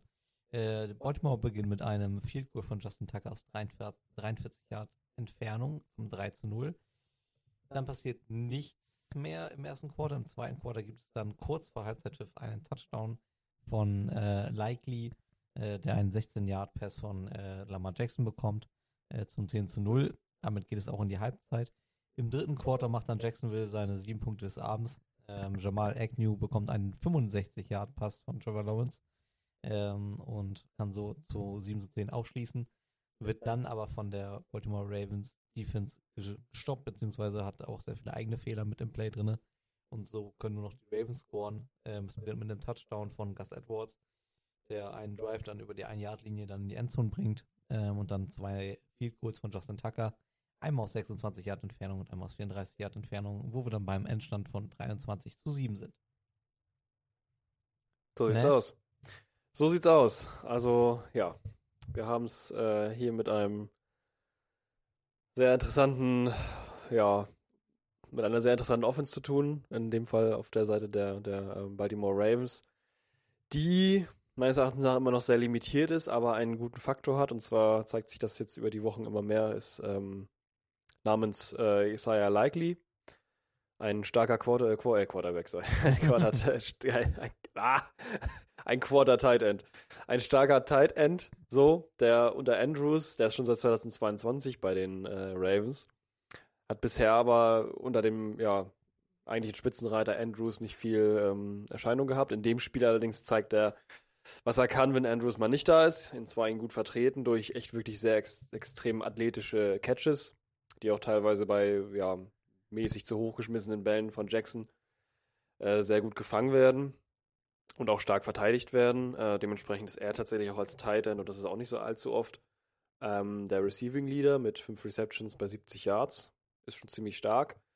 Ansonsten, ja, wie schon gesagt, die ähm, Offensive der äh, Baltimore Ravens recht äh, limitiert. Ähm, lässt sich so ein bisschen, wie du auch schon gesagt hast, eben von der Defense tragen. Ähm, was natürlich auch nicht wirklich ein Vorteil ist, ist, dass sich leider, leider, leider, also man weiß noch nichts Genaues, beziehungsweise ich weiß nichts Genaues, vielleicht weißt du da was, Mhm. äh, sich der Running Back ähm, Keaton Mitchell, der Rookie, der sich jetzt wirklich sehr, sehr gut rausgearbeitet hat und auch wie, ähnlich wie Likely, der jetzt ja im zweiten Jahr ist, ähm, Keaton Mitchell, Mitchell als äh, Rookie äh, auch als sehr, sehr starken Running Back jetzt in den letzten Wochen rausgearbeitet hat. Ähm, ja, eine Injury, Ja, wo also du vielleicht was zu sagen kannst Er oder befindet sich auf jeden Fall schon auf der Injured Reserve Liste. Ja, Ähm, ist eine Knieverletzung, was natürlich bei Running Backs immer extrem, also Knieverletzungen sind sowieso für Sportler schlimm, aber gerade bei Running Backs äh, kann das auch mal schnell dazu führen, dass deine Karriere halt äh, ne, zu einem Stopp kommt. richtig. Hoffe ich für Keaton Mitchell jetzt nicht. Ähm, ist noch Nee. ein äh, junger Running Back, von daher kann er sich auch noch regenerieren. Aber wir haben auch schon gesehen, wie schwer das für Leute ist, äh, nach so einer Verletzung wieder äh, zurückzukommen. Hm, Mein präsentes Beispiel hat bei den Vikings äh, mit, mitgerannt für ein paar Plays. ja, das stimmt. Aber ähm, mal gucken, was daraus wird. Er ist- er ist immerhin erst 21, von daher kann er sich von einer Knieverletzung auch erholen. Ich habe jetzt aber nicht genau gelesen, was es ist, ob, er, also ob es jetzt sowas in Richtung Kreuzbandriss oder Hast du das Video gesehen?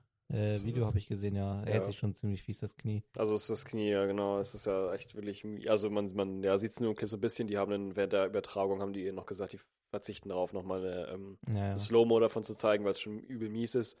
Aber man sieht auf jeden Fall so ein bisschen da schon an, an dem, ja, an dem Video in der, in der schnellen Version, in der normalen Version.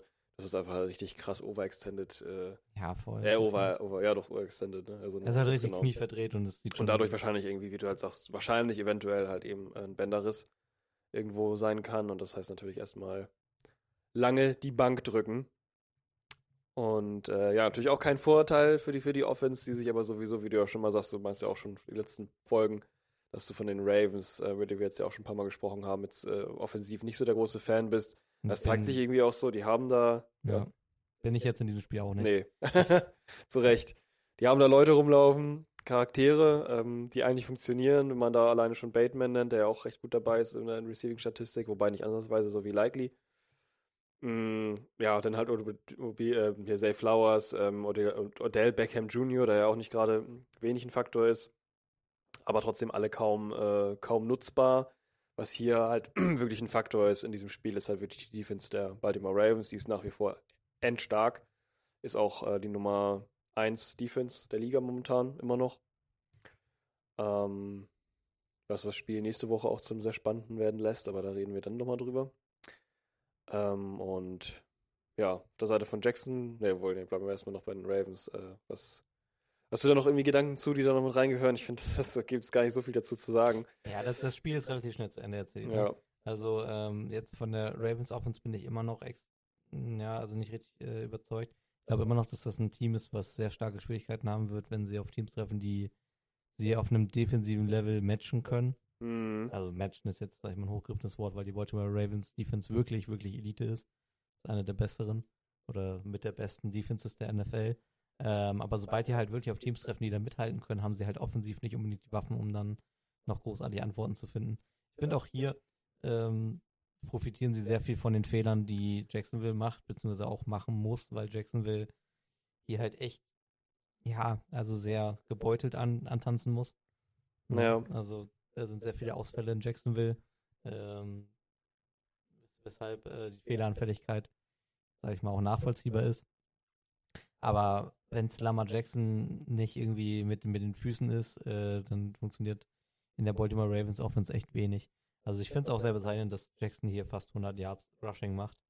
Ja, Ähm, wirklich. Wirklich, wirklich krass. Ähm, Keaton Mitchell, Gus Edwards und Justice Hill ist irgendwie so ein, so ein Baltimore Backfield. Das, wo, weiß ich nicht. Da fehlt irgendwie so ein, so ein klarer Lead-Rusher, habe ich so ein bisschen das Gefühl, aber es ist auch etwas, was, was Baltimore nur sehr ungern macht. Mhm. Ähm, die haben ja, sind- die haben das eigentlich ganz gerne, dass sie sehr viele Running Backs haben. Ähm, Ja, und alle so ein bisschen wild verteilen. Jeder kriegt so ein bisschen seinen Fair Share.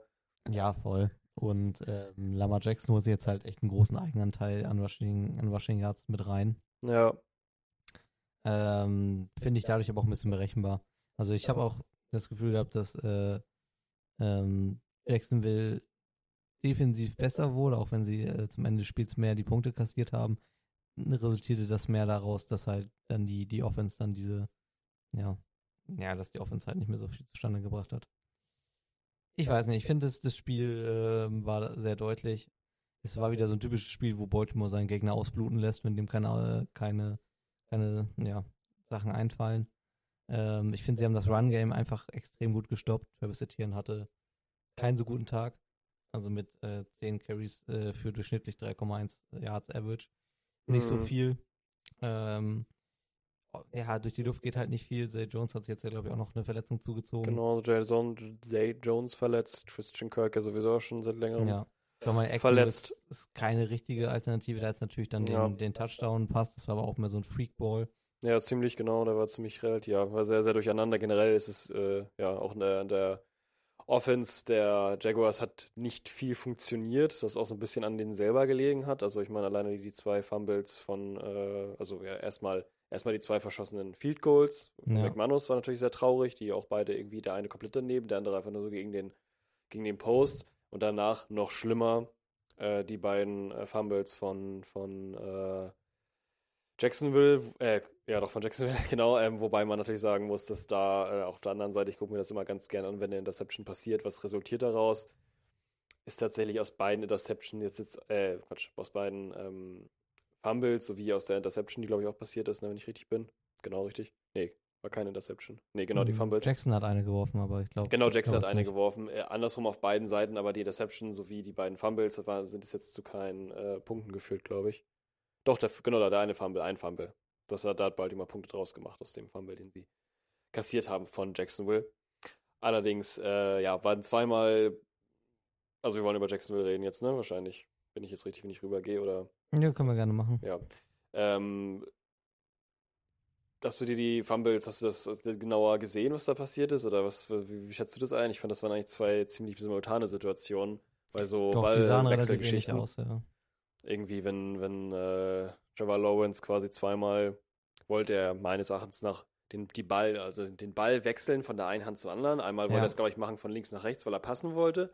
Und einmal hat er es von rechts nach links gemacht, weil er gesehen hat beim Laufspielzug, der eigentlich sehr entspannt aussah und auch sehr gut. Und ich war auch noch so, Mensch, krass, Mhm. da geht er richtig Gas und nach vorne sieht total gut aus. Das war auch, glaube ich, der Drive nach der Interception. Trevor Lawrence hat das ja tatsächlich, dass er Und, manche ja, Pässe auch gerne mit der Offhand wirft. Deswegen Mit der er linken das Hand. häufiger so. ja, dass er- rumwechselt, ne? Ja. Und das Ja. war in dem Fall eben, hat er das während des Scramblens gemacht, also wahrscheinlich um den Ball zu schützen oder so, oder den, ja, wäre dann ja wahrscheinlich nicht mehr. Hat dabei aber den Ball einfach nur ja, auf den Boden fallen lassen. Und das Ja. war dann der eine Fumble. Das war dann quasi nachher das Ergebnis aus der Interception, die passiert ist, also wo Lamar intercepted wurde. Was auch ziemlich daran erinnert hat, übrigens an äh, letztes, äh, letzte Woche, Ja. wo wir über die Falcons geredet haben und die Buccaneers. Die, das war einfach wirklich nur wieder ein Defender, der sich aus der Zone gelöst hat, durchgerannt ist und am äh, Receiver so vorbeigerannt ist, der einfach nur auf Brusthöhe quasi den Ball nur noch abnehmen musste. Und ähm, wo der Receiver auch keine Chance hatte, das zu sehen. Das wäre eigentlich so ein bisschen, naja, wäre es jetzt Lamars äh, Aufgabe gewesen, das zu erkennen, man weiß es nicht, aber es war auf Ja. jeden Fall relativ offensichtlich. Ich habe zum einen nicht so unbedingt das Gefühl, dass La, äh, Lama, äh, nicht Lama Jackson, dass Trevor Lawrence fit war. Ich finde, er wirkt irgendwie noch so ein bisschen limitiert in dem. Mhm. Also er hat ja auch äh, letzte Woche schon ein Spiel gehabt, wo er eigentlich niemals hätte spielen sollen. Ja, mit der, mit der Verletzung meinst du, ne? Ja. Hm, naja, da bin Ähm, ich mir auch immer noch nicht so sicher. Ich bin mir auch nicht so sicher, wie sehr er sich damit einen Gefallen getan hat und ich finde, er wird jetzt auch, ich, ich bin nicht der Meinung, dass er gerade bei 100% ist. Ja. Er wurde jetzt nach dem Spiel auch noch in Concussion-Protokoll erstmal reingenommen. Also, ah, wurde glaube, tatsächlich. Ja, also eine, ein Spiel gegen die Ravens kann dir dann schon gesundheitlich mal zusetzen. Ich glaube, das ist schon so. Naja, klar. Gerade wenn du da Ähm, so, äh, Es ist jetzt halt echt eine sehr knifflige Situation für die Jacksonville Jaguars. Ne? Sind jetzt echt an der Grenze dazu, äh, in die Playoffs zu kommen. Können noch rausrutschen, weil die AFC halt auch echt eng ist. Ähm, jetzt ist halt die Division super eng. Also sowohl äh, Jaguars, Colts als auch Texans stehen alle bei 8 zu 6. ja. Das ist Naja, das ist wieder jetzt diese, die vorher die 7-5, äh, ne Quatsch, die 7-6-Hölle ist jetzt die 8-6-Hölle. ja, ja. Also, wenn man denn da. Von daher wird er wohl Ja, spielen müssen, wenn er, wenn er darf. Wie gesagt, das Concussion-Protokoll könnte auch zum Einsatz kommen und dann könnte er das Spiel gegen die Bucks könnte er verpassen. hm, Ähm, das Ding ist, ich, ich sehe halt die Jaguars ohne Lawrence auch nicht unbedingt gewinnen. Nee, ich auch nicht. Also, mit Also- einem Backup, ich glaube, das ist wirklich Lawrence, Lawrence der Einzige, der da dafür sorgen kann, dass das ganze Ding noch so Ja. am Laufen gehalten wird. Ja, dadurch, dass auch der Receiver-Room schon so angeschlagen ist. Ja, Und total. ich finde auch, also ich, wir können irgendwann auch noch mal ein bisschen mehr im Detail über Calvin Ridley reden. Ja. finde aber Calvin Ridley bisher nur dann überzeugend, wenn er Receiver um sich herum hat. Hm, Also ich finde nicht, er ist alleine stark genug, jede Coverage zu schlagen, sondern er braucht schon, dass die Coverage gut verteilt ist, ja. dass du andere Receiver mit auf dem Feld hast, wie, wie eben Christian Kirk. ja, das stimmt. Ähm, auch Zay Jones ist für, für äh, Ridley richtig wichtig. Ja, das ist ein interessantes Thema, weil es gibt tatsächlich viele, mehr, mehr Receiver, als man denkt, die nur deswegen funktionieren oder eben also Ja, gerade weil- unter weil den Bedingungen, dass sie halt jemanden haben, der die Aufmerksamkeit auf sich zieht, also den Jamar Chase oder Justin Jefferson, den man Mhm. braucht, damit der die Double Coverage zieht oder so und Ja, dann genau. man selber besser frei steht und dann laufen kann und dann noch da mehr Motivation hat oder irgendwas. Oder auf jeden Fall mehr Möglichkeiten, weil ja, da hast du recht, das ist ein interessantes, interessanter Punkt. Ich mir jetzt so nicht aufgeschrieben, aber ähm, ist auf jeden Fall eine, eine wahre Sache. Ist was dran. Ja, und er ist Ja. auch in diesem Spiel super limitiert. Mhm, total, ja. Da war Also- nicht wirklich viel möglich, deswegen ging da ja irgendwie alles über Agnew, aber ja, auch da ähm, der Ball jetzt nicht Ja, wirklich alles jetzt ja in- auch nicht, ne? Also sind wir, wenn wir ehrlich viel, sind, viel. Äh, war, war eigentlich der überzeugendste, der überzeugendste Receiver war für mich Zay Jones, weil er Ja. ähm, auch mit den fünf Receptions dann am Ende am besten dasteht. Genau. Agnew geht halt als, als Receiving Leader raus, weil er halt diesen, diesen Freak-Touchdown hat. Ja, genau, Aber richtig. Und das, das war- Es war ein gutes Play und das war auch ein schöner Ball von, von Lawrence auf jeden Fall. Mhm. Ähm, aber es war jetzt nicht unbedingt beispielhaft, wie eine Offense Dauer funktionieren kann. Nee, auf gar keinen Fall. Das war Und, eher. ähm, das ist ein Spiel so vom, das, das hätten die Jacksonville Jaguars auch zu null verlieren können. ja, So, Also so, so wirklich so, ja, oppressive, wie sagt man das denn so? Also so wirklich niederschlagend war die Defense der mhm. Ravens für die, für die Jacksonville Jaguars.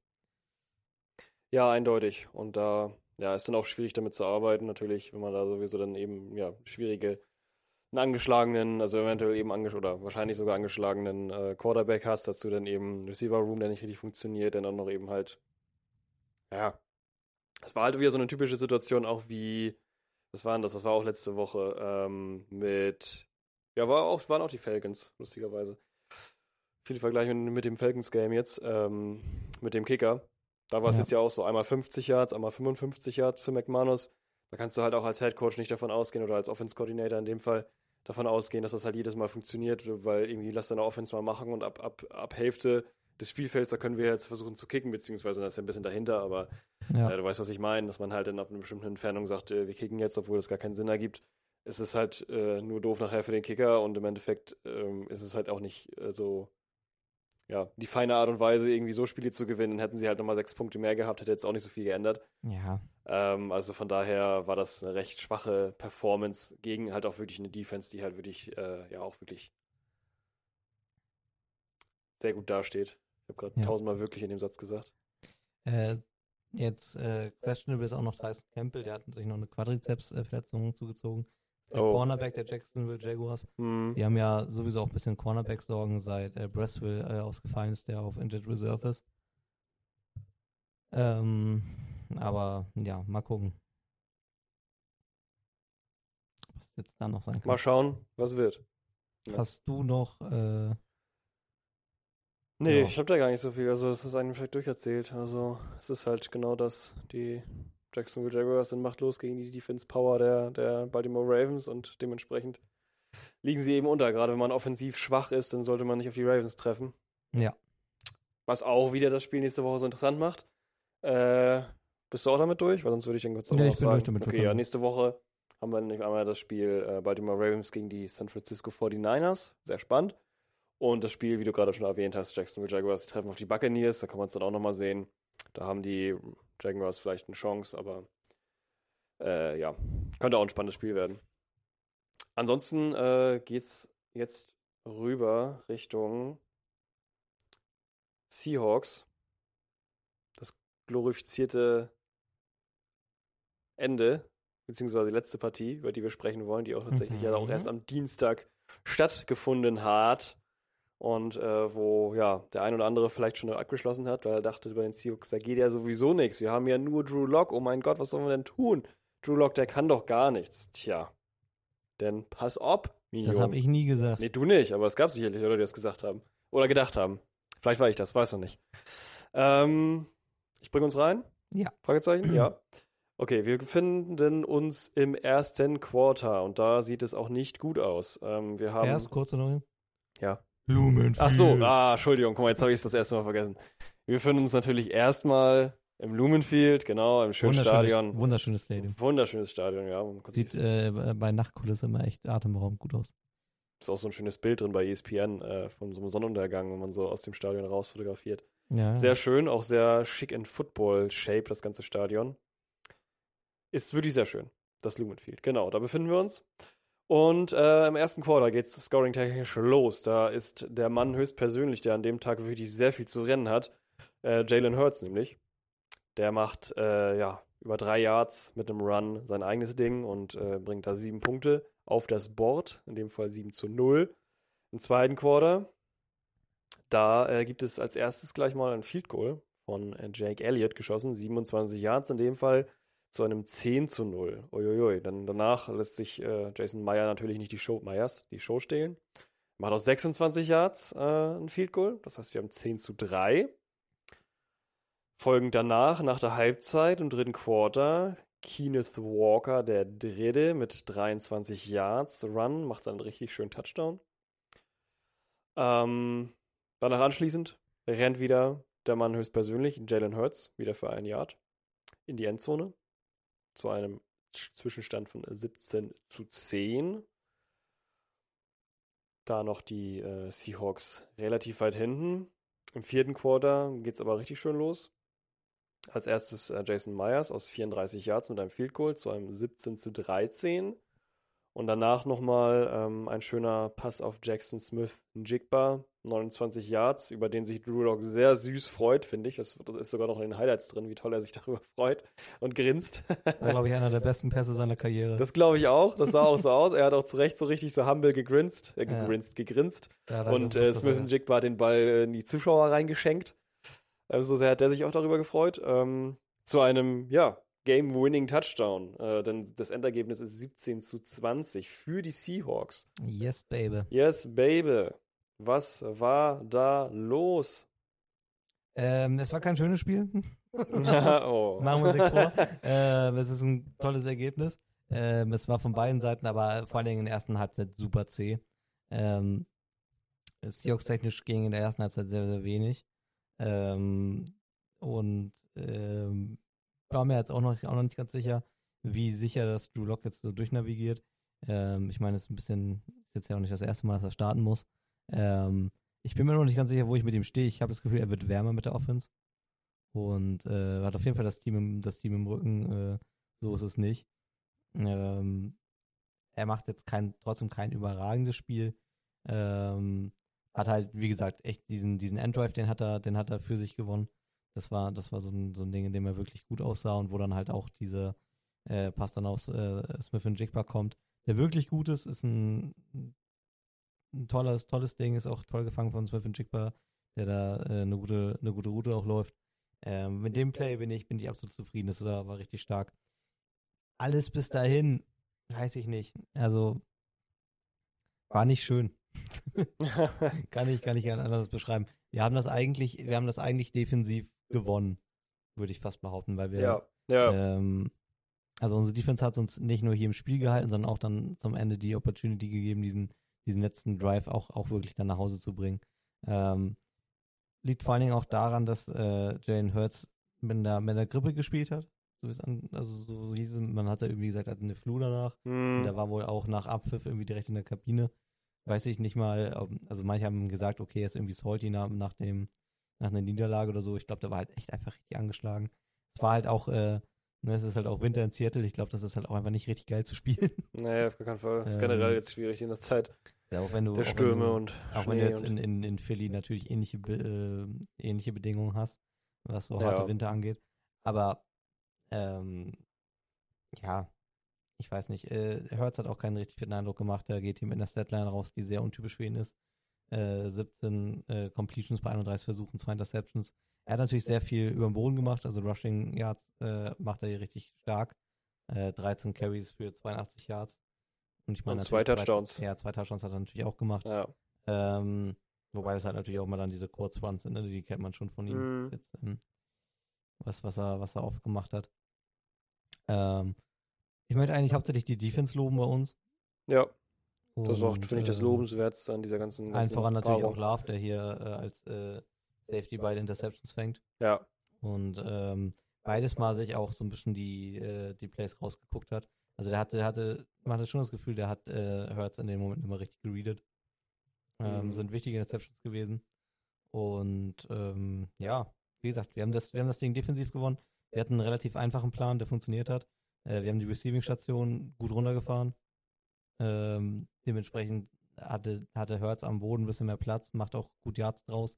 Aber ja, nicht so, wir haben uns wenig, wenig explosive Plays gefangen und das fand ich sehr gut.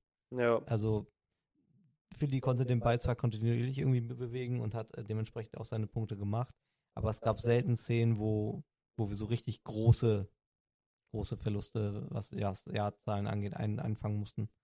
Also es war defensiv schon sehr kontrolliert.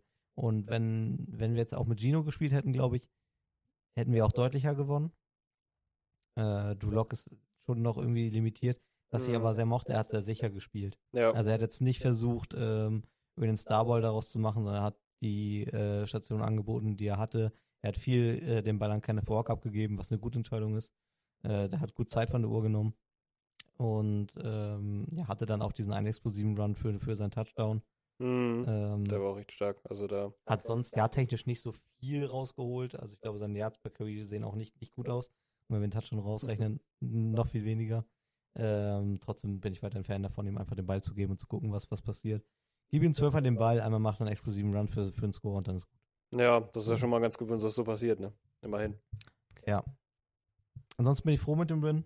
Äh, hält unsere Playoff-Chancen, hält er, hält er uns parat. Genau. Ähm, ist aber schwierig, das jetzt als irgendeine wegweisende Partie einzuordnen, weil zum einen spielen wir mit Backup-QB. Mhm. Jalen Hurts äh, hat sichtbar, sichtbar äh, krank gespielt. Ähm, ja. Ich habe, ich fand's, an, ich muss am Endeffekt auch sagen, es war auch einfach gut gecoacht, weil Pete Carroll genau gewusst hat, wo sind die Stärken der Eagles und wie agieren wir da jetzt gegen und dann mussten die improvisieren, das hat nicht so gut geklappt. Genau so sieht's aus. Gerade Ja. vehement mit dem Kopf genickt, als du es gesagt hast.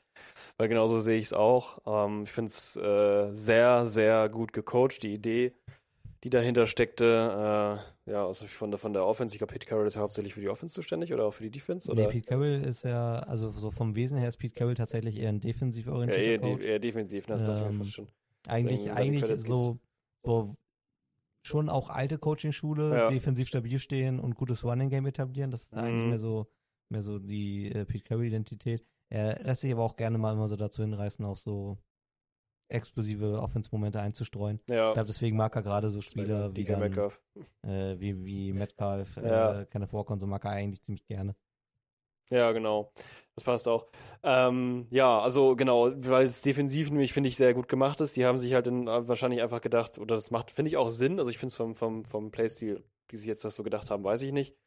Aber es macht meines nach, Ansicht nach Sinn. Gerade bei Mannschaften, ähm, wenn man jetzt, sage ich mal, nicht den besten Pass-Rush hat oder äh, die, die, die starke D-Line äh, da stehen hat, gegen so eine O-Line wie die von Philly, die ist halt wirklich sehr stabil, die ist sehr stark. Ähm, vielleicht sogar einer der besten. Ja, doch, Philly hat schon eine der besten O-Lines auf jeden Fall. Genau, und wenn du dich dann darauf verlässt, dass du den Druck so stark fährst, also jetzt immer ständig blitzen oder halt viel Druck auf die O-Line bringen, damit der Pass Rush, äh, Pass, äh. Der Pass Rush funktioniert, also dass das Passen beziehungsweise die Run Plays unterbrochen werden, dann kann es halt sein, dass du dir da gerne mal einen Zahn ausbeißt bei so einer Mannschaft. Und so war es halt eben da, fand ich eine schlaue Option zu sagen, naja gut, wir lassen halt, wir lassen Druck da, dass welcher da ist, aber wir nehmen nicht so viel nach hinten, sondern machen dann vielleicht eher so, ja, drei oder vier. Ähm, äh, Defender lassen wir an der Linie und der Rest ist hinten, um zu verteidigen, eben eine Man-Coverage oder eine Zone-Coverage, die auf jeden Fall sehr gut funktioniert, um halt die Receiving-Station, genau wie du richtig schon gesagt hast, wegzunehmen, dass Hurts halt scramblen kann. Das Interessante dabei ist, finde ich, ähm, und das zeigt auch wieder so ein bisschen was über die Offense der, der Eagles, wo man jetzt äh, sagen kann, die sind relativ limitiert. In dem Fall finde ich es schon spannend, weil viele Quarterbacks würden genau in, der Situation nämlich komplett untergehen, weil äh, nicht viele Optionen da sind. Aber Hurts, der teilweise wirklich von links nach rechts über das gesamte Spielfeld rennt und trotzdem noch jemanden für Yards findet, Devonta Smith oder halt AJ Brown oder ganz viel eben halt selber läuft. Ähm, das hat man bei vielen Quarterbacks eben nicht. Dementsprechend respektvoll, dass es klappt. Und es hat auch sehr gut geklappt. Die haben ja noch einen Angriff hingekriegt, trotzdem. Die haben ja zwischenzeitlich eben auch geführt. Aber ähm, trotzdem sehr gut, wie die Defense der Seahawks da die Oberhand behalten hat und wie dann die Defense auch geklickt hat mit der Offense und äh, Drew Lock eben so ähm, zuverlässig äh, Punkte erzielt hat, dass beides zusammen eine sehr schöne Symbiose war, äh, um halt diese Führung wieder zu erringen und halt eben auch die Eagles bei 17 Punkten zu halten, was finde ich auch okay ist. Also ich finde jetzt Jalen Hurts jetzt nicht den, den besten Quarterback der Welt. Ich finde ihn schon sehr gut und eben in dem, was er halt da gemacht hat. Und wenn man jetzt auch noch denkt, er war halt eben krank, okay, aber gegen so eine, ähm, gegen so eine Offense eben halt, die ja auch mit, mit bestimmten Waffen arbeitet, äh, Swift, Gainwell, Brown, Smith, Hm. ähm, fand ich schon echt eine stabile ähm, Situation und eben aus den, aus den Sachen, die sie haben, das Beste gemacht. Ja. Also von daher finde ich es schon sehr, sehr ähm, gut. Ähm, ja, für das Coaching halt einfach. Also generell finde ich es find ich schön, das zu sehen, wie gut die damit umgehen können, mit so einer Situation, dieses Team halt zu äh, limitieren. Hm. Ich weiß nicht, wie, wie groß der Faktor der Krankheit von Jalen Hurts war. Ich finde, er wirkte hier und da halt ein bisschen un unkonzentriert. Ja, Kann aber gerade natürlich viele auch Bälle hat auch zu hoch geworfen und so. Also Ja, so genau. genau und das ist ein bisschen fahrig irgendwie. bisschen genau fahrig, ist, glaube ich, so, ein- so ein Wort. Deswegen, also Ja. ich würde mir einbilden, das schon gesehen zu haben. Mhm. Ich aber auch, ja, hab ich mir Ja. aufgeschrieben. Das ist so ein Und es ist bisschen. irgendwie gerade so ein Motiv, dass sehr viele Profis äh, spielen, obwohl sie nicht bei 100% sind. Das stimmt. Ähm, hatten wir jetzt auch äh, natürlich äh, bei Zach Wilson, der wohl auch mit, äh, mit ähm, Gehirnerschütterungssymptomen gespielt haben soll, Mhm. was jetzt eventuell noch auch noch Nachspieler haben könnte. Es fing mit Bijan Ähm. Robinson an, gegenüber Terra Lawrence zu Ja, ja. Also Zach Wilson zu Hurts jetzt. zieht sich ein Damals bisschen durch. schon Mahomes mit seinem kaputten Bein weitergespielt. Mhm. Burrow auch. Also, Ja, für Philly ist es jetzt dann der dritte, äh, die dritte Niederlage komplett in Folge. Äh, Wow. Man hat jetzt dann natürlich auch mit äh, den 49ers, den Cowboys und den Seahawks jetzt nicht die einfachsten Gegner. Hat sich, Nee. gut, hat sich gut angefühlt, äh, 49ers, Cowboys und Seahawks in einem Satz zu nennen. Sehr Aber ähm, sind natürlich auch drei Gegner, gegen die man mal gut verlieren kann. auf jeden Fall. Ähm, an, wenn ich jetzt sage, das sind beides Teams, wenn sie bei 100% aufeinandertreffen, ist Philly wahrscheinlich immer noch ein bisschen stärker als wir. Hm. Ähm, aber ich bin sehr zufrieden mit, mit dieser, äh, mit äh, diesem Ja. Ergebnis und auch mit dem Sieg. Hält unsere Playoff-Hoffnung natürlich noch ein bisschen oben. Und ich finde es auch also völlig gerechtfertigt, dass ihr gewonnen habt. Also, das will ich auch nochmal sagen. Also, ich Ja, sah ja ganz genau, lange nicht danach aus. Wie gesagt, es Ja. gab halt, halt diesen, diesen End, äh, diesen Game-Winning-Drive am Ende von, Mhm. von Locke, wo wirklich nochmal alles geklickt hat. Ja, Und sehr ähm, gut. Ja. das ist auch so die Quintessenz, die ich mit rausnehme. Ähm, egal, ob da jetzt Gino oder Drew Lock steht, ich glaube, dieses das Team macht für mich einen guten Eindruck, was Ja. so die, das Mannschaftsgefüge angeht. Das wirkt Mhm. alles so sehr, Oh ja, das zusammen. stimmt. so. Ja, ja, das Und stimmt. das Die- ist bei einem Backup-Quarterback auch nicht immer selbstverständlich. Nee, gar nicht, gerade weil das ein Backup ist. Viele können sich ja mit dem irgendwie nicht so groß, aber ich habe das genau das Gefühl, die Seahawks, also weil halt irgendwie die Seahawks, also Seahawks auch gefühlt irgendwie nicht so den Mega-Faktor beim Quarterback haben, Mhm. sondern viel auch einfach vielleicht über Pete Carroll läuft, wie wir ja schon mal gesagt haben, den irgendwie so gehuldigt haben als der, der die Truppe zusammenhält. Ja, Gefühlt ist er so ein bisschen der, die, das Bindeglied zwischen allen und ähm, wenn der irgendwelche Probleme hat oder sowas, dann äh, kommt Onkel Pete, dann wird mal kurz gesprochen und dann ist nachher wieder alles gut. Also der hat da echt gute Fähigkeiten, die ganze Truppe da so gut zusammenzubehalten und eben auch den, den Backup-Quarterback. Und vielleicht auch den dritten Receiver irgendwie noch miteinander zu verbinden. Ja, Ähm, das, das von daher- schon auch. Das liebe ich auch in den Seahawks. Also die, die leben ihr Motto, die 12, so, da ist jeder mit dem, mit, mit dem Team. Äh, Finde ich total toll und sieht man da auch wieder, dass das gut funktioniert. Von daher bin ich auch ein Ja. Fan von. Äh, Metcalf macht sehr gute Plays. Ja, das auch, stimmt, darf man nicht vergessen. Ähm, geht jetzt hier mit 5 Receptions und knapp 80 Yards zum Feld. Ähm, Metcalf. Ähm, nee, äh, finde, macht das, äh, macht das wieder sehr stabil die, die letzten Wochen über. Und ähm, ist auch so ein, vom Drama-Level Drama vielleicht wieder ein bisschen zurückgeschraubt. Ähm, ich schätze Ja. schon, dass er, dass er auf jeden Fall die, die 1000 Yards die Saison noch knacken wird. Ähm, Oha. Mal gucken, ob er noch ein, zwei Touchdowns dazu macht. Dann ist es im Endeffekt dann, glaube ich, eine ganz stabile Saison für ihn. Ähm, ich weiß gar nicht, wo er, wo er letzte Saison gelandet ist, statmäßig. Aber ich glaube, es ist eine relativ ähnliche.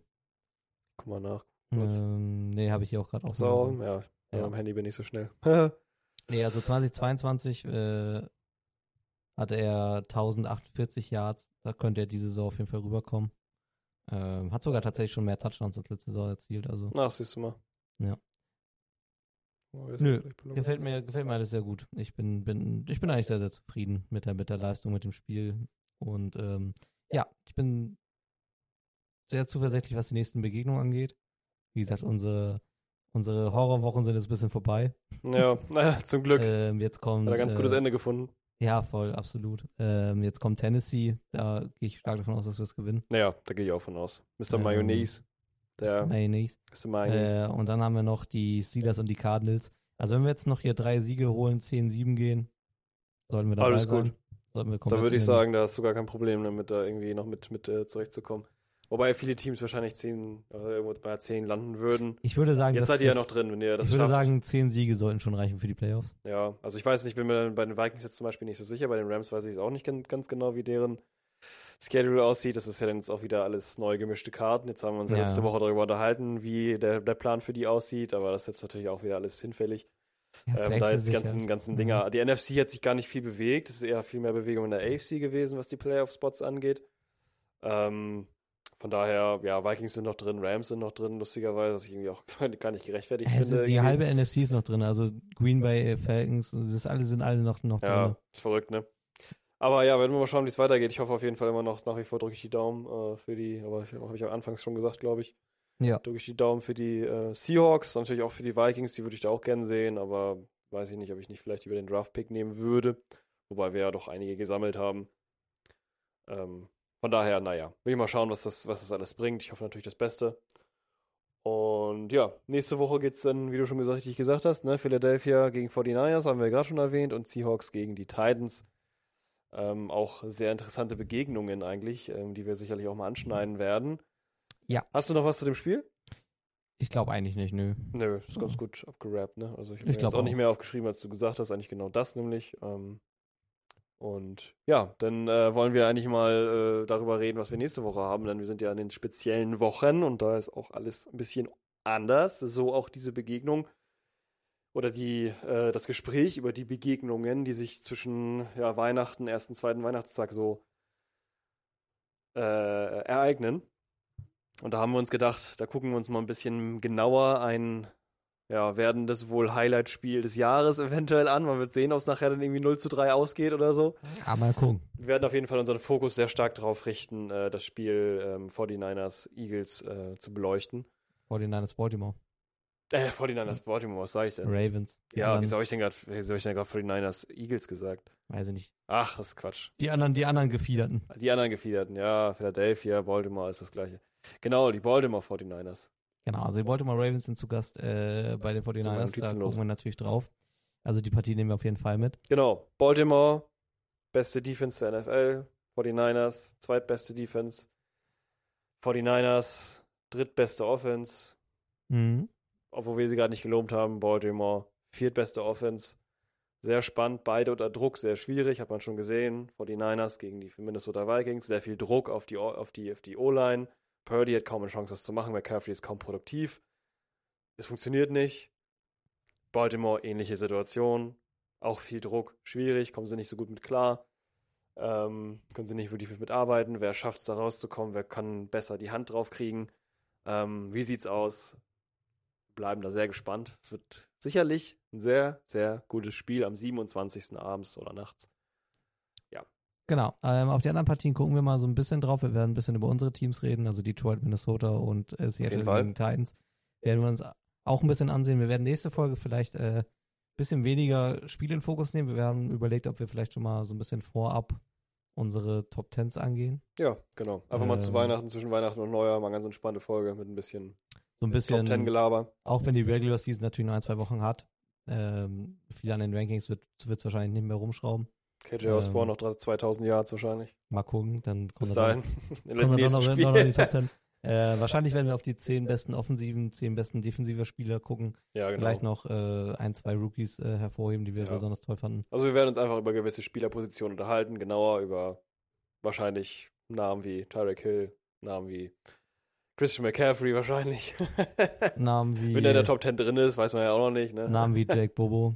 Jack Bobo, natürlich, ganz klar. Ähm, Wir machen so eine kleine Top 10. Das kann man quasi sagen wie an Silvester die Chartshow, weißt du? genau, wir machen das. Wir machen, Besten Spieler von oben bis unten. genau, den, offensiv, den, defensiv. den Rookie. Full Huddle Neujahrs-Countdown, den, da könnt ihr euch drauf freuen. Den Genau. Full Huddle Neujahrs-Countdown, so nennen wir es. Das ist eine spontane Idee jetzt tatsächlich, aber Ja. das, also mit den Top 10 haben wir vorher gedacht, aber der Full Huddle Jahres-Countdown, das finde ich stark. Der klingt auch gut. Das machen wir so. Und da gehen wir dann rein, in jeden nacheinander. Wir werden uns da äh, einige Spieler aussuchen. Wie gesagt, offensiv, defensiv so ungefähr die 10 und äh, Rookies werden wir dann so drei mit reinbringen, genau.